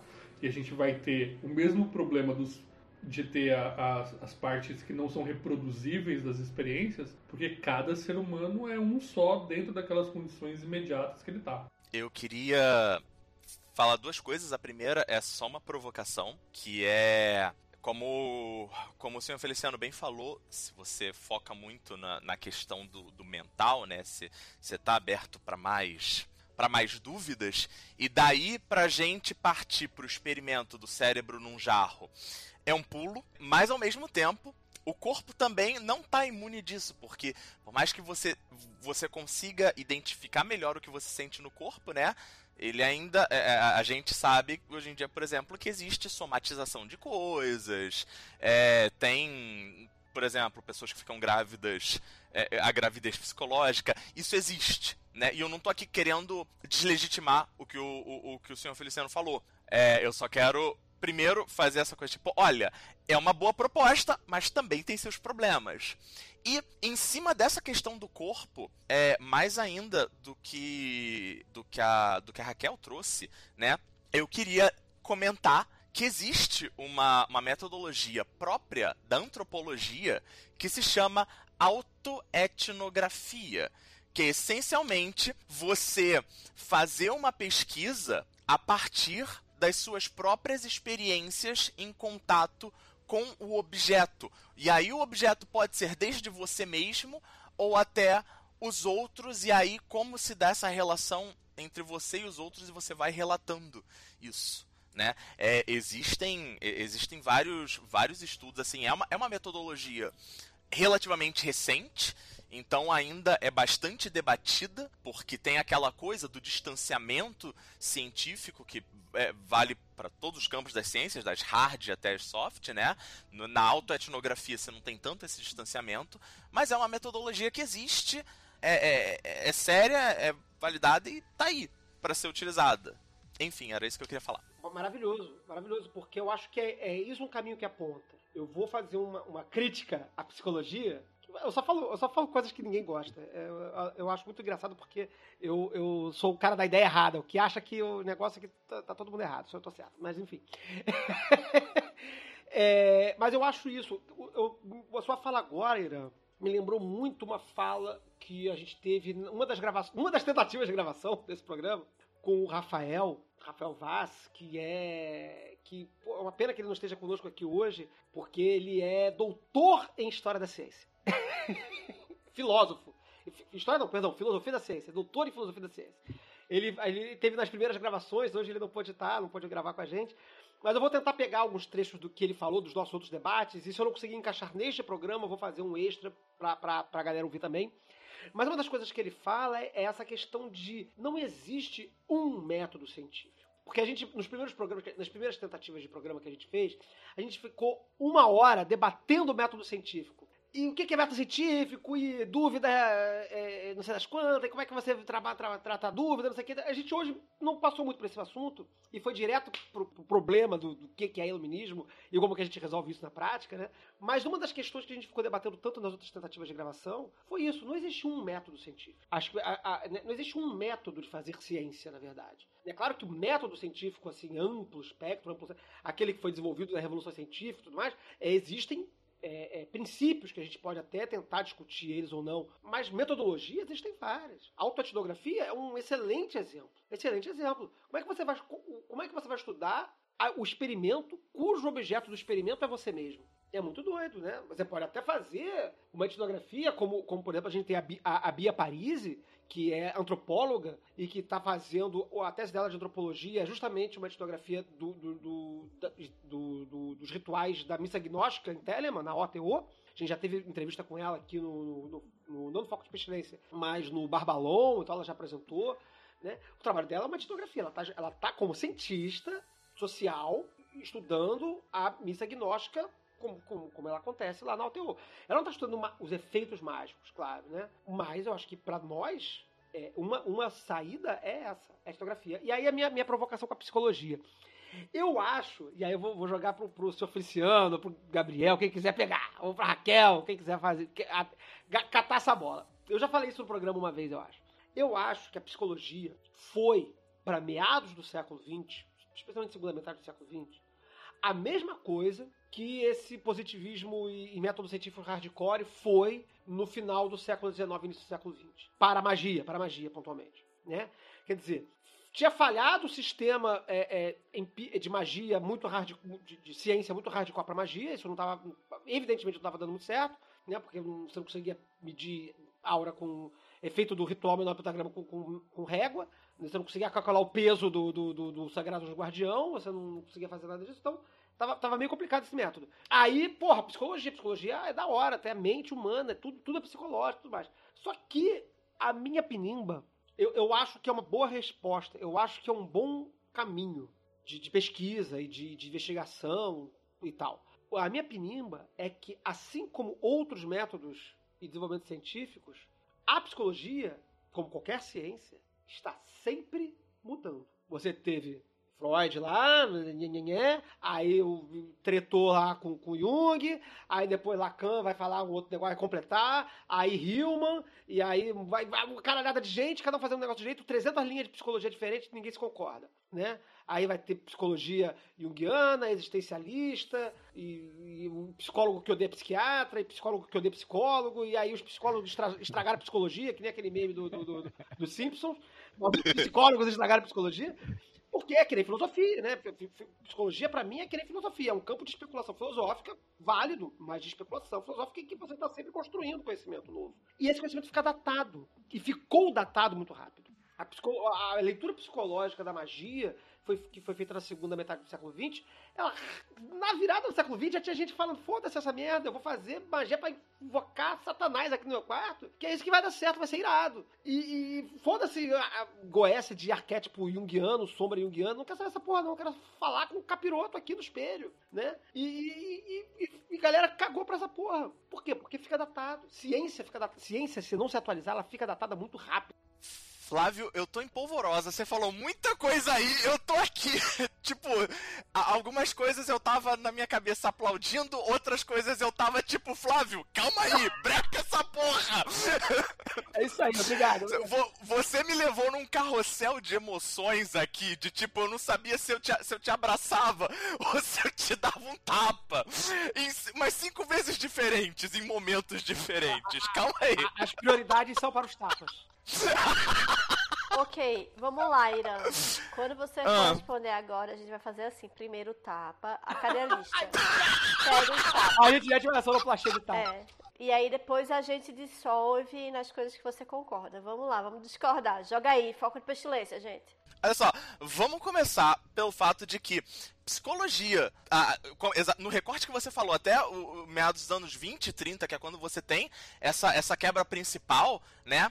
É, o nome para isso que a gente tem hoje em dia é psicanálise. E psicanálise é uma coisa que se estuda em psicologia, mas não é psicologia propriamente. Você até pode utilizar método, algumas coisas da psicanálise, alguns métodos, algumas linhas de raciocínio da psicanálise da psicologia, mas é um ponto pacífico na, na comunidade científica internacional é que a psicanálise é chamada, é, é, é, é entendida enquanto pseudociência. Ou seja, né, a, a metodologia da qual a psicanálise se, se utiliza para tratar isso como é, como um processo científico de saúde ligada, ligada à saúde psicológica não é válido. Tanto é que a psicanálise pura, ela é uma terapia. Ih, rapaz, cara, eu tinha que ter um psicanalista aqui agora pra cair na, na lama contigo agora. Vários psicanalistas irados ouvindo esse programa no momento. Total, tem a sua validade. ok? Senão eu não estaria aqui num podcast sobre magia, gente. calma aí. Se eu, se... É isso aí. Porra, Até mas calma aí. amigos que são. Mas assim, vamos, vamos organizar as coisas, né? E aí, quando você diz a, a, a psicologia é uma ciência de, de análise que tá, tá sempre mudando, né? Porque o, o, a mudança da ciência, a necessidade da mudança da ciência, vem justamente de você estar tá o tempo todo colocando em xeque as, é, é, os seus pressupostos, colocando em, em, teste, seja ele empírico, seja ele intelectual, tá sempre colocando em teste o que é o, o que é postulado, o que é dito, visto que aquilo ali não tá em, em conformidade com o pensamento racional científico, a ciência vai se modificando, né? É, eu, eu, não, eu não sei, o, peço desculpas aí se o que eu for falar for meio controverso, mas é, o, é, a, é a famosa questão da, da fé e da ciência, né? A fé é a, é a, é a certeza, né? A, a, mediante a. Como é que é? A fé é a certeza mediante evidências. A ciência é, é, é, a mudança mediante evidências, mediante o estudo, o processo. É, é, é isso o que torna a ciência, o método científico, né? A, a que é considerado por muita gente a, a forma mais mais reliable, mais confiável de se de se entender o mundo, de se compreender o mundo. Nossa, eu, eu, eu, tem muita coisa que já até se perdeu no meu cérebro nisso daí. Não, é, é, é, é caótico mesmo. É pro, pro, O programa tem esse problema, né? a gente não, não pretende consertar isso aí. Né? eu provavelmente tinha mais coisa para falar, mas acho que isso foi o que ficou mais no. Mais ali no topo. De, depois, se ouve a gravação, fica com raiva de mim, me manda um áudio no WhatsApp. eu incluo. Não, eu vou ficar com raiva de mim mesmo não ter lembrado. Eu, eu, queria comentar uma parada aqui, que é o seguinte. Eu vou pestilentar discordando do Flávio sobre essa esse choque da, da magia e a psicologia enquanto ciência, isso ter ficado datado. Porque eu acho que isso só surpreende se a gente tomar isso como, tipo assim, a grande tentativa da magia de se validar e que falhou. E na verdade, isso é uma coisa que acontece em um ciclo, numa espiral o tempo inteiro, que é da natureza da magia orbitar. É, tipo assim, ela faz um quase como um hash. Ela faz um ciclo de onde ela vai tentar se validar com o pensamento de desenvolvimento mais avançado do mundo, e aí depois ela vai dar uma volta, vai pegar um pouco de arte, fenômeno subcultural, talvez uma coisa meio médica, ou, sei lá, outros ciclos que, que eu não estou pensando agora, mas em alguma medida a magia sempre vai fazer parte da sua fase como tentando se aproximar do discurso que produz a verdade naquela sociedade. E aí vai, vai agarrar onde for e vai contaminar a sociedade, porque vai influenciar o pensamento dela também nesse, nesse esquema que a gente estava falando mais cedo sobre a magia mudar o homem. Então, se a magia muda o cientista, o cientista já olha para os dados e para a validade e a utilidade daqueles experimentos sobre uma certa ótica. E é assim, tipo assim, de repente, é até da natureza do mundo místico de que a magia ela fique fazendo esse vai e vem. Que ela vá lá, dê uma cutucada e depois se dissipe. E aí, tipo assim, aí o mundo tá ficando engessado de novo, tá ficando engessado de novo. Aí surge mais magia para empurrar mais no mundo de novo. Vou, vou pestilentar por outro lado aqui, então. O objetivo é esse, pestilentar loucamente. e discordar de mim, sempre que possível. Que eu acho o seguinte, é, eu concordo que, que o fenômeno do, do, da magia da psicologia é relativamente datado. É. É assim, novela também é datado, mas a gente tá vendo até hoje. Então, assim. Big Brother. É, essas, essas linhas não vão morrer. Não vai desaparecer no tempo porque datou.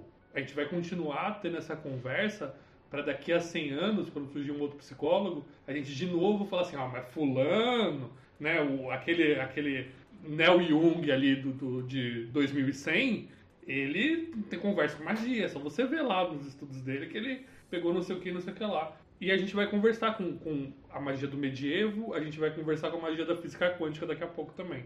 Arte na madeira. Outro tom, eu espero. É, filosofia grega tá datado ou não? ah, boa! Muito boa, seu Feliciano. Me deu um tapa. Tipo, eu, Fala, fala, Irã, fala, Eu ia falar um negócio, mas não tem problema. Não tem importância que eu vou falar. Não, não, olha só, eu tô começando a achar que a gente precisa começar a definir conceitos e explicar o que, que é algo estar datado ou não. Calma aí. Eu vou, eu vou, eu acho que eu consigo responder mais ou menos a sua pergunta, porque eu, eu, eu claro que a minha, minha, minha agressão gratuita contra psicólogos aqui foi apenas gratuita para poder deixar todo mundo com ódio, mas a minha implicação real não é com a psicologia em si, lógico que não. Eu acho que ela apresenta modelos muito interessantes da gente pensar o fenômeno mágico, para subsidiar essa autoetnografia, enfim, né? É, eu acho que ela dá ferramentas interessantes para gente pensar e elaborar coisas. Não, não tem nada contra isso, não. O meu problema, na verdade, é que todos esses, esses movimentos é, de, de, de colocar a magia dentro de uma perspectiva científica, elas partem de uma ideia que eu acho que é errada de ciência, e eu acho que ela parte de uma ideia errada de ciência porque ela não é feita por cientistas, né? Talvez, naturalmente, algumas exceções, né? Os magistas não são cientistas, né? Exceto os que são profissionalmente cientistas, né? Mas, assim, no geral, né? Os, os magistas não são cientistas, são várias coisas, são dançarinos, são artistas, são bancários, são médicos, são advogados, são, enfim, são aspones, são, enfim, né? A grande, a grande, a grande, a grande humanidade, né? Pode ser magista. Fala. No rolê a gente deve conhecer uma meia dúzia de doutores em alguma coisa de ciência, mas nem sempre são cientistas. Tipo assim, tem a pessoa que trabalha lá no IBGE, é. outro que trabalha no a, gente, a gente até por acaso, nós aqui, a gente tem um, um, um, círculo privilegiado de pessoas que, que são acadêmicas, assim, que de fato seguiram carreira acadêmica, fizeram doutorado, são professores, enfim. Mas eu acho que isso não é um, um parâmetro. Eu acho que é, é a história do, do, parâmetro ruim, né? Eu acho que o, o nosso parâmetro estatístico aqui ele é, ele é enviesado, né? No geral, não, não, as pessoas não são cientistas, tá? As pessoas no mundo em geral não são cientistas, né? E a, e a, e a, e a, e a perspectiva de ciência que a gente tem uma perspectiva que é ensinada na escola, que é uma perspectiva datada em 100 anos, em, na maior parte das vezes. Né? A, a, a, ciência que a gente aprende na escola, né, de, de, de, de, forma de fazer ciência, ou de entender ciência na escola, escola mesmo, escola primária, é uma, uma ideia até ainda um tanto positivista de que a ciência é um resultado final em que você chegou numa, num, num cristal da ciência, do conhecimento, e que ele estabilizou. Né? Então, quando eu vejo as pessoas, é, em geral, aplicando ciência à magia, elas estão muitas vezes congelando a, o fazer mágico num cristal final, no final das, da linha. Né? Chegamos no topo do conhecimento mágico porque a gente aplicou ciência de forma datada ao conhecimento mágico de forma datada. E aí você congela. Aí você teve o Crowley cometendo possivelmente esse erro, no século, no início da virada do século XX, encaixando magia dentro de um modelo é, empírico muito radical, que, que, eu acho que até que ele revê isso futuramente, mas assim, que ele propõe uma, uma coisa muito empírica radical, que rapidamente se vê que não, não funciona. Né? Aí depois você vai resolver esse problema fazendo o quê? Encaixando magia no modelo psicológico. Só que o modelo psicológico foi andando e o mágico não, ficou parado no modelo psicológico dos anos 60. Aí você tem muita gente usando hoje no esoterismo mundial, e eu não falando de magia aqui no nosso grande círculo, no nosso, grande, no nosso pequeno círculo dos magistas práticos envolvidos de forma doidona nessa coisa, mas no grande círculo mundial da, da, do esoterismo, galera falando de termos junguianos sem menor, assim, tipo assim, Jung, Jung, de revista, Jung de banca de jornal. É o que, vi, é o que, é o que vira o conhecimento, entre aspas, científico, é, é, é, é encarcerado por um modelo de ensino que diz que as coisas são prontas e finais e que elas não mudam, enfiado dentro de um processo espiritual que cuja essência é a mudança. Então, por isso que eu não gosto disso. Eu acho que quando a gente enfia a psicologia dentro da magia, é a gente está congelando a, a, magia. É isso que eu não gosto. É dessa perspectiva. Se a gente estiver aberto de que a coisa não está congelada, show. Flávio, você, é, só um adendo, né? É, além da questão do modelo, você tem a própria estrutura da famosa Torre de Marfim acadêmica. Né? Que o, o, o saber acadêmico, o conhecimento acadêmico, ele não sai da academia, ele não dialoga é, com. E aí tem também a questão mais gritante aqui no Brasil, que é o acesso da população à academia e a esse saber acadêmico. Porque só na, na década de 2010 que a gente começou a ver um maior acesso das camadas populares ao ensino superior. Pois é. É. então. É... Não vou comentar porque eu fui acusado você... de fazer política nesse podcast outro dia aqui. Eu não vou fazer nada. Não, falo, não vou nem comentar sobre isso. Eu, eu, eu, eu, devo dizer que eu fico triste com a possibilidade de não fazer isso, mas beleza. Num, num, num cast em que tem você e o senhor Feliciano. As pessoas que eu conheço e tenho uma noção. mas enfim. Mas eu acho isso, assim. Eu acho que, assim, é, eu, eu até fiz um comentário outro dia no Facebook que eu nem tenho tanto problema, assim, com. A, a, fazendo esse recorte, acho que a gente também ficava envolvido dele aqui no, no, programa, mas, assim, da academia ser um negócio meio engessado e tudo mais e tal, eu acho que eu, eu, eu defendo um pouco o engessamento acadêmico, desde que ele não seja absoluto, né? Porque não é, e de fato não é. A história demonstra que ele não é. Porque eu acho que o desenvolvimento do conhecimento, ele é lento. Você precisa falar, conversar, né? E aí o cara vai ficar teimoso, dizendo que não, aí tem que surgir alguém que seja cabeçudo, vai ficar dando cabeçado no outro, que seja que mais brilhante do que o catedrático. Então, eu acho que é um processo de, dialético, assim, de, de, confronto da academia, que, que ele é lento. E eu acho que, que é bom que ele seja lento. Não precisa ser tão lento.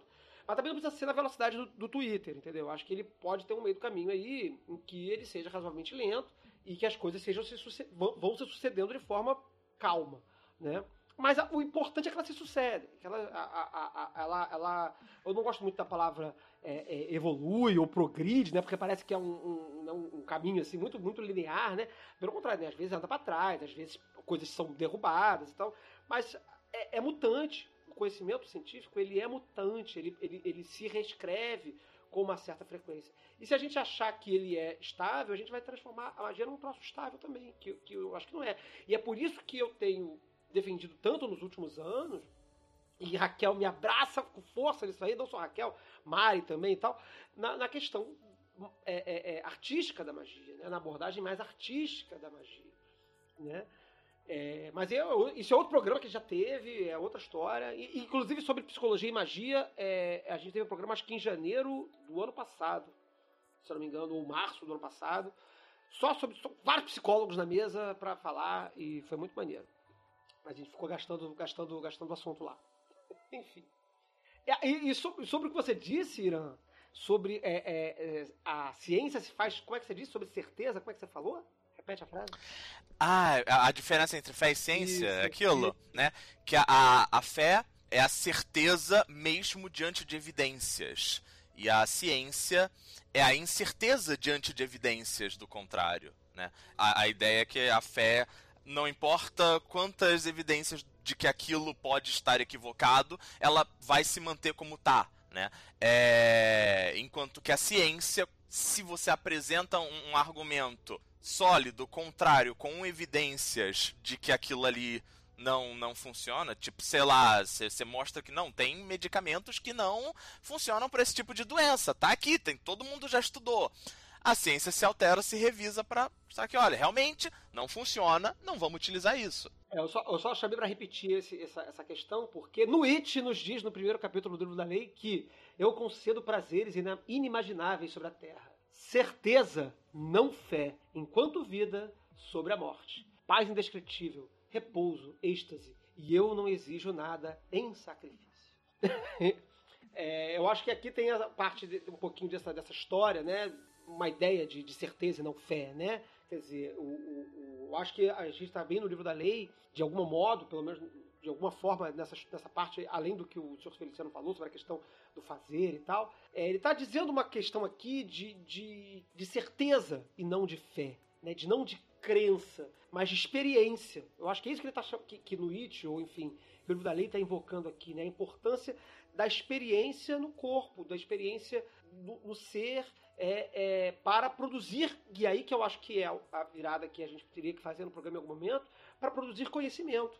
Que é o que eu falei lá para a gente ia chegar em algum momento, né? Todo esse rolê aqui, a importância dele é porque a gente quer produzir algum tipo de conhecimento que seja compartilhável. Porque também produzir conhecimento só para mim, eu sou esquizofrênico e fico curtindo a minha esquizofrenia aqui e não precisa compartilhar com ninguém. Mas supostamente o conhecimento mágico ele é, um, ele é um conhecimento compartilhável. Eu faço o ritual e eu posso passar o ritual para Raquelzinha fazer, né? E, e, talvez ela não tenha os mesmos resultados, mas a gente, pela experiência, vê que determinados resultados acontecem com determinado, né, com um grande número de pessoas que fazem o mesmo tipo de processo mágico, né, que fazem um, uma determinada experiência mística continuamente. Então a gente, o que a gente está preocupado, e eu acho que foi a preocupação do Crowley lá atrás, é a produção de um conhecimento crível. Né? Não crível, mas assim, compartilhável, pelo menos. Como é que a gente pode fazer isso? E aí eu acho que a pergunta que eu, que eu deixo para a mesa nesse momento aqui do programa, que eu acho que a gente já está escorregando para a conclusão, à luz do que a gente discutiu, das, das incertezas da ciência e das mudanças da ciência e, e das autoetnografias e das psicologias e das questões todas, como é possível fazer um, um fazer científico dentro da, da, magia hoje? Como seria possível? O que, que, a gente pode fazer de fato? O que, que vocês acham? Eu acho que o, o ceticismo sincero é um, um bom caminho. Você se engajar na, na, nas respostas que você obtém da prática e falar: será que é isso mesmo? Será que eu não estou viajando? Perguntar para uma outra pessoa, anotar, comparar tanto as anotações quanto as anotações passadas. É, eu, eu, sempre digo para as pessoas, tipo assim, ser sincero consigo mesmo, sabe? E quando você tem esse crivo de ser sincero consigo mesmo, você sabe quando você está sendo muito conivente com os próprios resultados e não está levando a sério mesmo. E quando você também pode estar tá olhando e falar assim, cara, eu já perguntei para várias pessoas e todo mundo falou que isso foi muito doido. Então, realmente, talvez tenha sido uma parada interessante que tenha acontecido aqui. Eu acho que tem uma, uma coisa também que conversa com o que o seu Feliciano falou, é tanto agora como antes em outra colocação, sobre essa questão do corpo. E quando a gente fala sobre corpo, a gente às vezes fica falando muito sobre o tato, o olfato, enfim. Mas o corpo é um todo, né, bicho? Seu cérebro é um corpo, como você sente é um corpo, enfim, essa coisa toda é um corpo. E eu acho, assim também como o Irã pontuou em algum momento sobre essa metodologia da antropologia, da autoetnografia, enfim, eu acho que a gente ter metodologias, enfim, ou estar em contato com metodologias já existentes, ou é, utilizar de metodologias de outros lugares para fazer não sei se uma ferição, mas sim um acompanhamento dessa experiência e para ver o que, que ela, para onde ela vai indo e para olhar depois ou para olhar durante ou para olhar, enfim. Eu acho que que é muito importante a gente ter esse contato de medição com a realidade, a nossa realidade, a realidade do outro, até como o seu Feliciano colocou agora, perguntar para o outro, isso faz sentido ou isso não faz sentido, ou estou completamente equivocado. É, eu acho também que nesse espaço de experimentação que é muito. É, às vezes muito dura, né? Porque a gente está lidando com uma coisa muito sensível, muito sutil, que é, enfim, magia, enfim, é muito, é muito sutil, né? Muito delicado. Ou como o Flávio colocou no início do programa, essa, essa ideia de iluminação e o que é iluminação. E aí, porra, aí fudeu, né? Que, que a gente está querendo com esse troço de iluminação? Porque pessoas têm diferentes noções dessa iluminação. A minha iluminação é completamente diferente do meu pai. A noção de iluminação do meu pai. Enfim. Mas o que eu quero dizer com isso tudo é que eu acho que faz muito sentido a gente testar várias metodologias, faz muito sentido a gente conversar com várias pessoas, faz muito sentido a gente procurar uma tradição que converse com o nosso corpo. Ainda tem essa, uma tradição que converse com o seu corpo para o que vai fazer sentido. Seu corpo é mais amargo, seu corpo é mais ácido, seu corpo é mais doce. De novo, a ideia do coquetel que eu estava trazendo assim, cada um vai ter um gosto. E esse gosto vai deixar você fluir e, e experienciar momentos ou estados ou até questões de elevação mesmo, assim, nesse rolê de iluminação. Eu fiquei muito pensando sobre isso, sabe, Flávio? Essa ideia do, do iluminar. O que, que é esse iluminar? E que para as pessoas é diferente. E, e eu acho que, pelo menos, a magia e a forma como eu entrei na magia, que foi pelo Calem, foi por essa questão do iluminismo científico, magia bateu na minha porta em vários momentos da minha vida. E eu nunca abri essa porta, eu nunca soube direito o nome dela. E aí, depois que eu mergulhei nesse lugar, eu entendi que magia tinha batido na minha porta várias vezes, mas que eu só abri aqui porque fazia sentido, enfim, meu gosto tem uma coisa muito louca, que é essa necessidade de, de entender as coisas, assim. É, as palavras são muito preciosas, porque você mudar o significado muda completamente as coisas. É, a forma como as histórias são contadas, a forma como a gente olha as tradições, é, traz outros sabores, enfim. Eu acho que a forma como a gente faz dentro dessa caixinha que a gente está, digo aqui, posso falar por mim, por senhor Feliciano, por, por Flávio, por Gabriel, não sei, Irã. não sei nem se Irã você está nesse comboio com a gente, mas eu acho que é, existe um jeito de fazer, existe um jeito de olhar do que é importante, como mexer nesse que é importante, que eu acho interessante. Que eu acho até que depois a gente devia voltar, que é tipo dizer o que é finalmente, aí Flavinho, aí Gabriel, aí senhor Feliciano, jogo para vocês. O que finalmente a gente fala isso quando a gente fala que o Calem é, é uma escola que se preocupa com a divulgação do domínio científico nesse século XXI. O que, é que a gente quer dizer quando a gente fala que a gente se preocupa com isso e com a divulgação disso e com não só a divulgação, mas porque também somos uma escola, a gente repassa esse, esse não é conteúdo, é, conhecimento, como eu estava falando do teatro oficina, é uma coisa que aí chame ciência que quiser, mas eu prefiro conhecimento, essa forma de fazer, esse fazer. Eu acho maravilhoso que o seu Feliciano tenha falado do fazer, porque eu acho que conversa muito com a forma como a gente faz, que é o fazer. É, os alemães também falam conhecimento. né? Inclusive, eles não, é, ao contrário das línguas latinas, que tem, é, tem uma palavra que é ciência, para ciência, né? Que vem de, de, é, de, de scientia, que é, é ter noção, ter conhecimento, né? Mas que acabou virando, quando você fala só ciência, você sempre pensa nas ciências naturais, nas hard sciences. O alemão tem o Wissenschaft, que é literalmente conhecimento. Só que você não fala só Wissenschaft para se referir às ciências, você especifica cada uma. Então você tem a Naturwissenschaft, você tem a Kulturwissenschaft, Geisterwissenschaft, a, a ciência de cada o conhecimento de cada área especificamente, mais do que ciência propriamente dita. E aí acho que é um, é um puta gancho, né? Essa coisa entre. Pode ser um conhecimento sem necessariamente ser científico. Mas eu acho que isso é papo para outro outro momento. Para responder a, a, a, a, colocação do Flávio, é, eu, a, eu, tive que segurar a quinta série aqui dentro para não, não responder com uma frase muito famosa e cara a todos os brasileiros que é busquem conhecimento, é assim que você é assim que você junta ciência e magia, é isso, busquem conhecimento. Mas falando sério, minha resposta é através de questionamento. Porque acima de tudo, a ciência é um eterno questionar, é um eterno perguntar. Então, é, e isso eu acho que também linka com o que o, o, o senhor Feliciano estava falando, de tipo, cara, será que eu tô doidão? Será que isso valeu? Cara, será que eu tô pensando isso mesmo? Ou a partir do momento que ele, que ele também falou, ah, mas quando você tá só pensando no fenômeno psicológico, você se questiona muito. No corpo nem tanto, mas ainda dá para você se questionar sim, como eu apontei. Eu acho que é assim que você junta essas duas coisas, com perguntas, com questionamentos.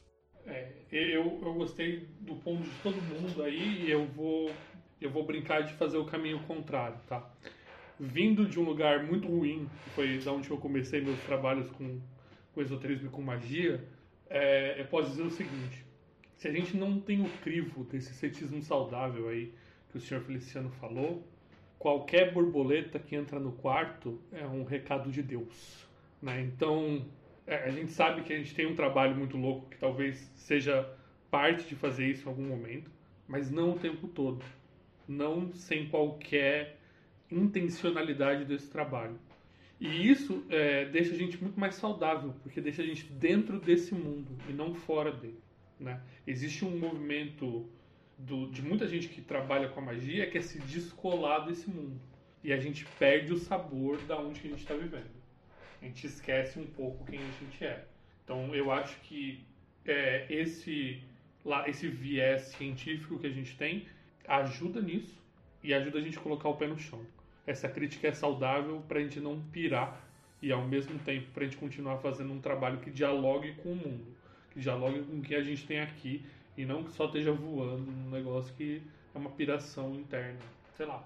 É, é pelo menos a partir daí que eu, eu começo a construir esse, esse iluminismo científico que a gente trabalha. Deixa eu dar um testemunho de fé aqui, que eu participei de um, um processo, inclusive, mágico, de, de formação de um, de um, grupo mágico, né, de uma ordem, digamos assim.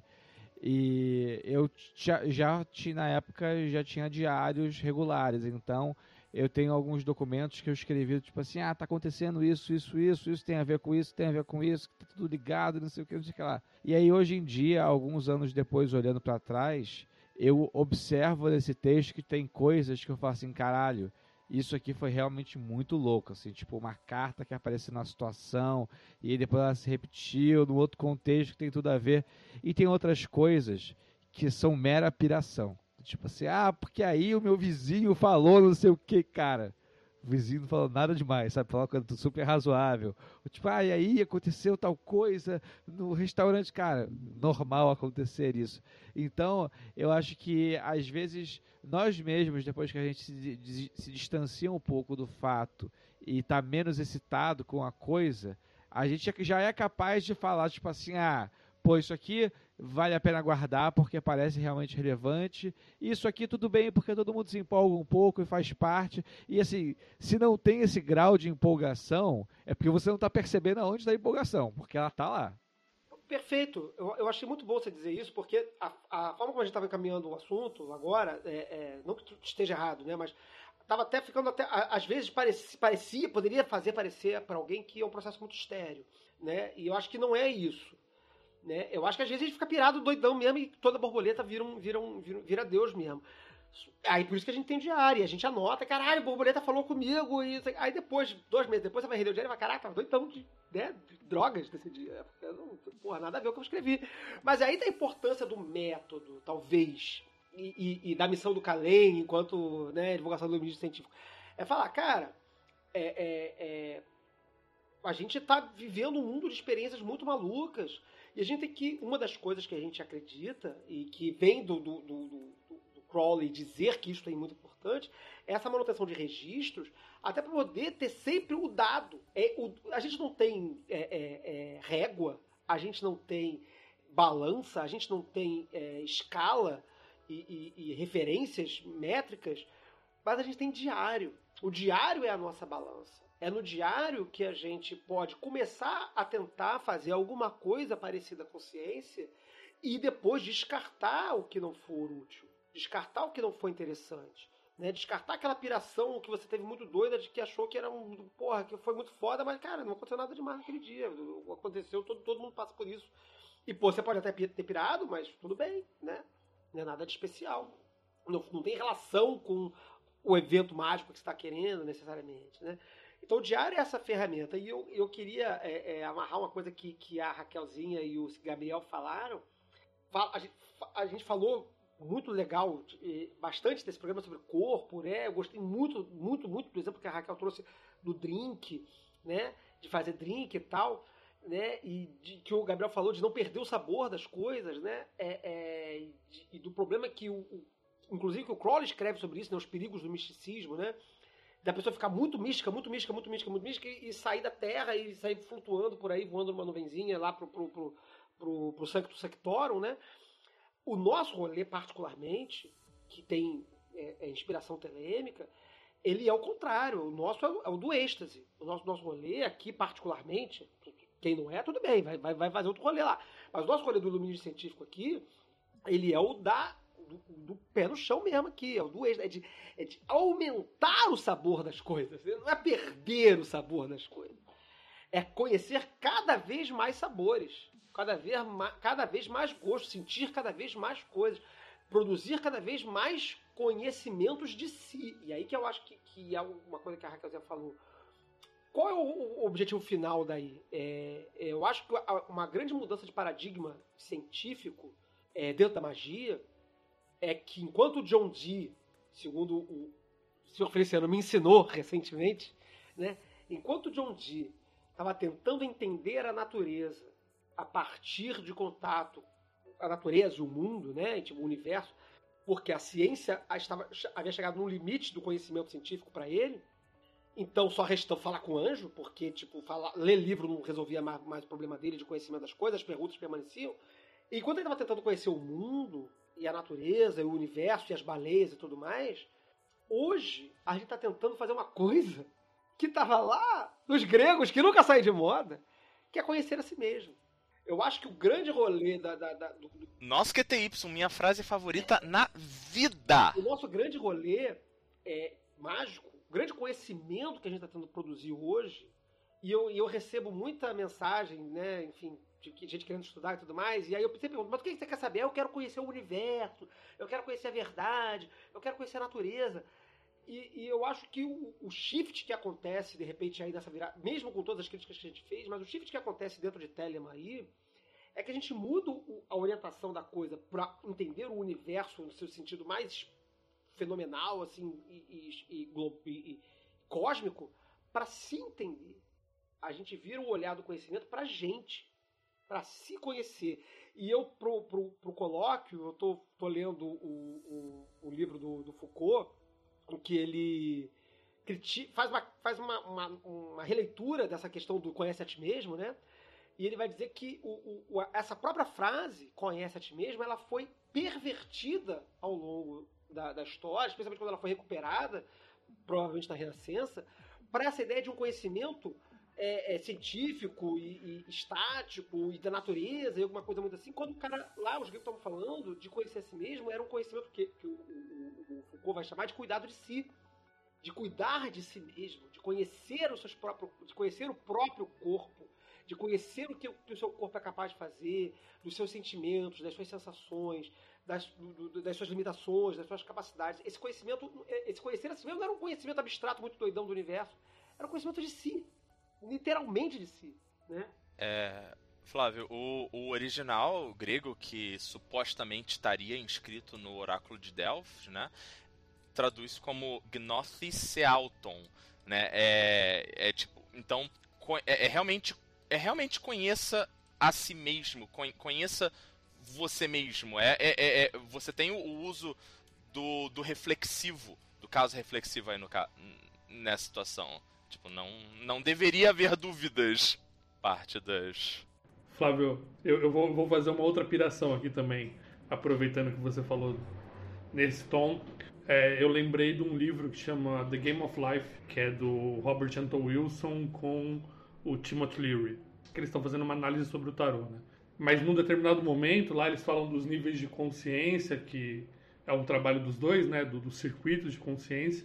O Timothy Leary fala o seguinte: o Crowley atingiu o nível de consciência que já era para sair do planeta. Ele estava já tipo pronto para sair, mas não tinha como, porque ainda não tinha o objeto científico para ele ir embora. É, galera, eu acho que é isso, sim. Eu acho que, que, que, a gente cumpriu aqui mais ou menos um percurso interessante de investigar é, esse negócio chamado iluminismo científico, os problemas que ele traz e talvez algumas soluções para ele. É, eu convido todo mundo que está ouvindo esse podcast da, da, data da publicação, porque no fim de semana agora esse programa provavelmente vai ser publicado no último dia útil de julho, de junho, e no fim de semana agora no sábado nós teremos o colóquio em que a gente vai destrinchar vários dos assuntos que foram falados aqui. O Peu vai trazer uma, um debate muito maneiro sobre, sobre é, é, dedução, indução, enfim, como usar isso no nosso trabalho mágico, né, que, é, que é uma coisa que a gente não passou aqui, é, mas que eu acho que é muito importante, porque é, um, é, um, é uma parte mais técnica do fazer científico, pra, gente não, pra justamente não fazer essa coisa que, que, que o seu Feliciano e o Gabriel citaram, né, de não ficar se enganando. Né? Como é que você produz o, o conhecimento a partir de um processo dedutivo? Né? É, isso é, é importante de ser, de ser pensado. E que é uma coisa que a gente não aprende. E a gente começa a querer fazer ciência na magia sem ferramentas, às vezes, muito elementares de fazer científico. Né? Mas eu acho que, que o, o, o, o propósito, pelo menos assim, amplo espectro desse, desse iluminismo científico, é essa produção de conhecimento de si e de um conhecimento metodológico, né? não um conhecimento que vai ser estático ou, ou, ou, doidão, sem qualquer propósito. Ele é um conhecimento que propõe uma, um, um, método que está calcado, como o senhor Feliciano bem falou, numa, num, num ceticismo. É, o Crowley chama iluminismo científico de teurgia cética falar com Deus, mas com o um pezinho aqui assim, que será que é Deus mesmo que eu estou falando? Eu não sei, pode, pode não ser, né? É, o que, é, é a observação que tem no Liberó, né? A existência. Esse livro fala de céferos, demônios, deuses, anjos e os cacete a quatro espíritos. A existência ou não dessas entidades é irrelevante. Porque fazendo determinadas coisas, determinados resultados seguirão. Então, acho que, que, que esse desenho aí, esse panorama, é o panorama mais interessante do que a galera que fica querendo fazer hard science com magia. Pra, meu, minha observação. Se você tá aí de casa, discorda daí da sua casa, eu não quero saber. Não, mentira. Se você discorda de mim, é, deixa um comentário na caixa de comentários, seja do YouTube ou seja do, do, do, da, do, do site, enfim, o que quer que seja. Alguém quer, quer acrescentar alguma, algum tempo para debate? Podemos caminhar para as considerações finais. Senhor Feliciano? Boa. Então vamos encerrando aqui nosso programa. Enfim, conseguimos terminar, caralho, não acredito. Agora tem que salvar isso aqui, não vamos. É, o primeiro, a gente também terminou o primeiro. Pô, o primeiro programa brisadíssimo, muito louco, assim, a gente terminou êxtase e perdeu os arquivos. Então, é, não, isso não vai acontecer dessa vez. Só vou acreditar que esse programa foi publicado. Então, se, esse programa, se você chegou até aqui ouvindo, acredite, milagres acontecem, conseguimos fazer. Apesar de eu ter chutado o computador no início da gravação e desligado com tudo, depois a gente conseguiu terminar a gravação sem problemas. Vou passar as... Eu ficaria muito bolado de perder isso. Porra. Poxa. Eu também. É... Vou passar então as considerações finais aqui na ordem que eu tô vendo aqui de enfim, no meu quadrinho aqui, deixando o Irã por último, porque ele é o convidado. Então, Gabriel Simon, suas considerações finais. Bora lá. Então, como, como exercício aí pra gente, tá esse lance de trabalhar a magia e desenvolver nossos próprios métodos e a nossa própria análise em cima desse discurso. E aí eu vou, vou usar o termo discurso porque é o que eu gosto mais, mas desse discurso que a gente está criando com a magia que a gente está praticando, para poder depois revisar e tirar dele o que a gente pode ter de proveitoso, né? Um trabalho filosofal aí, fazer a, essa depuração, criar o nigredo e aí tirar a pedra filosofal desse troço aí. Senhor Feliciano? É, tem um, um, cientista chamado Bill Nye que ele fala uma coisa que assim é. Eu não acredito em fantasmas, mas eu gostaria muito de ver um. então, é, sigam-me no Instagram para mais ceticismo, MaxSirius93. Sigam o Max Sirius 93 também, senhor, conhecido como senhor Feliciano aqui no nosso podcast. Obrigado, senhor Feliciano. Olha, é, eu. eu... a, a Raquel até me inspirou pra, pra, catar um, pra catar um poema, mas, cara, Oscar Wilde e, e o De Profundis em particular é o De Profundis. Então, uh, Raquel, depois eu vou te mandar um, um, um, negócio em particular, eu acho que você vai gostar. Eu vou, vou encerrar, na verdade, fazendo jabá da, das coisas que eu faço. Então, pra, pra vocês que gostam de história e jogos, videogames, é, eu tenho um canal no Twitch, é, barra História em Jogo, tudo junto. Lá, às segundas, quartas e sextas, eu jogo, eu e mais um colega também, historiador, e a gente discute assuntos de história do Brasil, a, a história contemporânea, passando por medieval, que é a nossa especialidade, jogando e tomando um pau nos jogos, ok? É... Então, se você tem curiosidade de saber o que, que faz um historiador, como um, um historiador trabalha, me sigam lá. Eu também faço parte de um podcast é, de RPG dos Chronicles of Darkness, então pra galera trevosa aí dos RPGs que gosta de um vampiro, um Hacken, um mago, o despertar e por aí vai, né? Ouçam Darkcast no Spotify, ok? É, e, o, e sigam o blog cronistasdastrevasbr.com.br. Muito obrigado, Flávio, pessoal, pelo convite, pela recepção. Amei estar com vocês e 93. É, Raquel Ferraz, suas considerações finais. Eu vou deixar como considerações finais um, enfim, uma citação de um livro de Oscar Wilde, de Profundis, que é roubado de, de Mariana Falcão, minha egrégora, que uma vez ela trouxe essa frase, que é a, a grande frase de, desse parágrafo, mas que eu acho muito forte, que faz sentido é, que ele diz assim: as pessoas que desejam apenas atingir a autorrealização jamais sabem para onde estão indo, nem podem sabê-lo. Num certo sentido, o oráculo tinha razão quando afirmou que o importante é conhecer a si mesmo. Essa é a primeira meta do conhecimento. Mas reconhecer que a alma do homem é, é irreconhecível é o objeto supremo da sabedoria. O mistério final somos, no, somos nós mesmos. Quando tivermos conseguido pesar o sol na balança e medido os degraus da lua e desenhado o mapa dos sete céus, estrela por estrela, ainda restaremos nós. Quem pode calcular a órbita da própria alma? Essa foi a frase que Marina me trouxe eu acho fortíssima. Quem pode calcular a órbita da própria alma, de Oscar Wilde maravilhoso, não tenho nem o que falar depois disso. Eu tô de ter fechado esse programa sozinho aqui. Mas eu peguei um pedacinho aqui que eu queria fazer ele para terminar o nosso podcast. Mais um trechinho do editorial do Equinox Volume 1, número 2, em que o Crowley escreve assim, né? Ele, em algum momento, acho que antes, um pouco antes ou um pouco depois, ele fala, né, que o ceticismo, a, a, o misticismo falhou, a ciência falhou, a filosofia falhou, e aí, então, ele tá certo porque ele é o Crowley, enfim. Mas aí, aí ele, ele faz o seguinte comentário logo depois, né? Os adeptos da experiência espiritual nos prometem coisas maravilhosas: a percepção da verdade e a conquista do sofrimento. E há unidade suficiente em seu método para tornar possível um sistema eclético. Estamos decididos a investigar este assunto mais profundamente em linhas científicas. Somos místicos, sempre buscando entusiasmada, entusiasmadamente uma solução dos fatos desagradáveis. Somos homens da ciência, sempre entusiasmadamente adquirindo fatos pertinentes. Somos céticos, sempre entusiasmadamente examinando estes fatos. Somos filósofos, sempre entusiasmadamente clarificando e coordenando estes fatos bem criticados. Somos epicuristas, sempre entusiasmadamente apreciando a unificação desses fatos. Somos filântropos, sempre entusiasmadamente transmitindo o nosso conhecimento, o conhecimento desses fatos aos outros. Além de tudo isso, somos sincretistas, pegando a verdade de todos os sistemas, antigos e modernos, e ecléticos, implacavelmente descartando os fatores não essenciais em qualquer sistema, não importa o quão perfeito. E bom, é, essa era a ideia do Crowley do que, que é um iluminismo científico. Espero que isso tenha atendido os desejos da nossa audiência e os interesses. Quero agradecer mais uma vez a todos os apoiadores do podcast que fizeram esse programa possível. Agradecer ao Irã por sua participação fenomenal neste programa. Muito obrigado, querido. É, convido todos a assistirem as muitas coisas que estão conectadas a este programa. A apresentação do Irã no, no colóquio de 2019, ao colóquio que vai acontecer agora, é, neste fim de semana seguinte à publicação deste programa, ao programa sobre magia e psicologia que a gente falou, ao programa sobre o século XX, o longo século XX. Tem muita referência nesse programa, gostaria que vocês navegassem por todas elas, se vocês quiserem. E eu espero que quem ouviu aqui consiga ter entendido um pouco melhor do que, que é esse negócio de iluminismo científico. Pega esse pedacinho que a Raquel falou e fica ouvindo no loop, que eu acho que, que vai dar barato, vai dar bom. Eu acho que vai ser legal.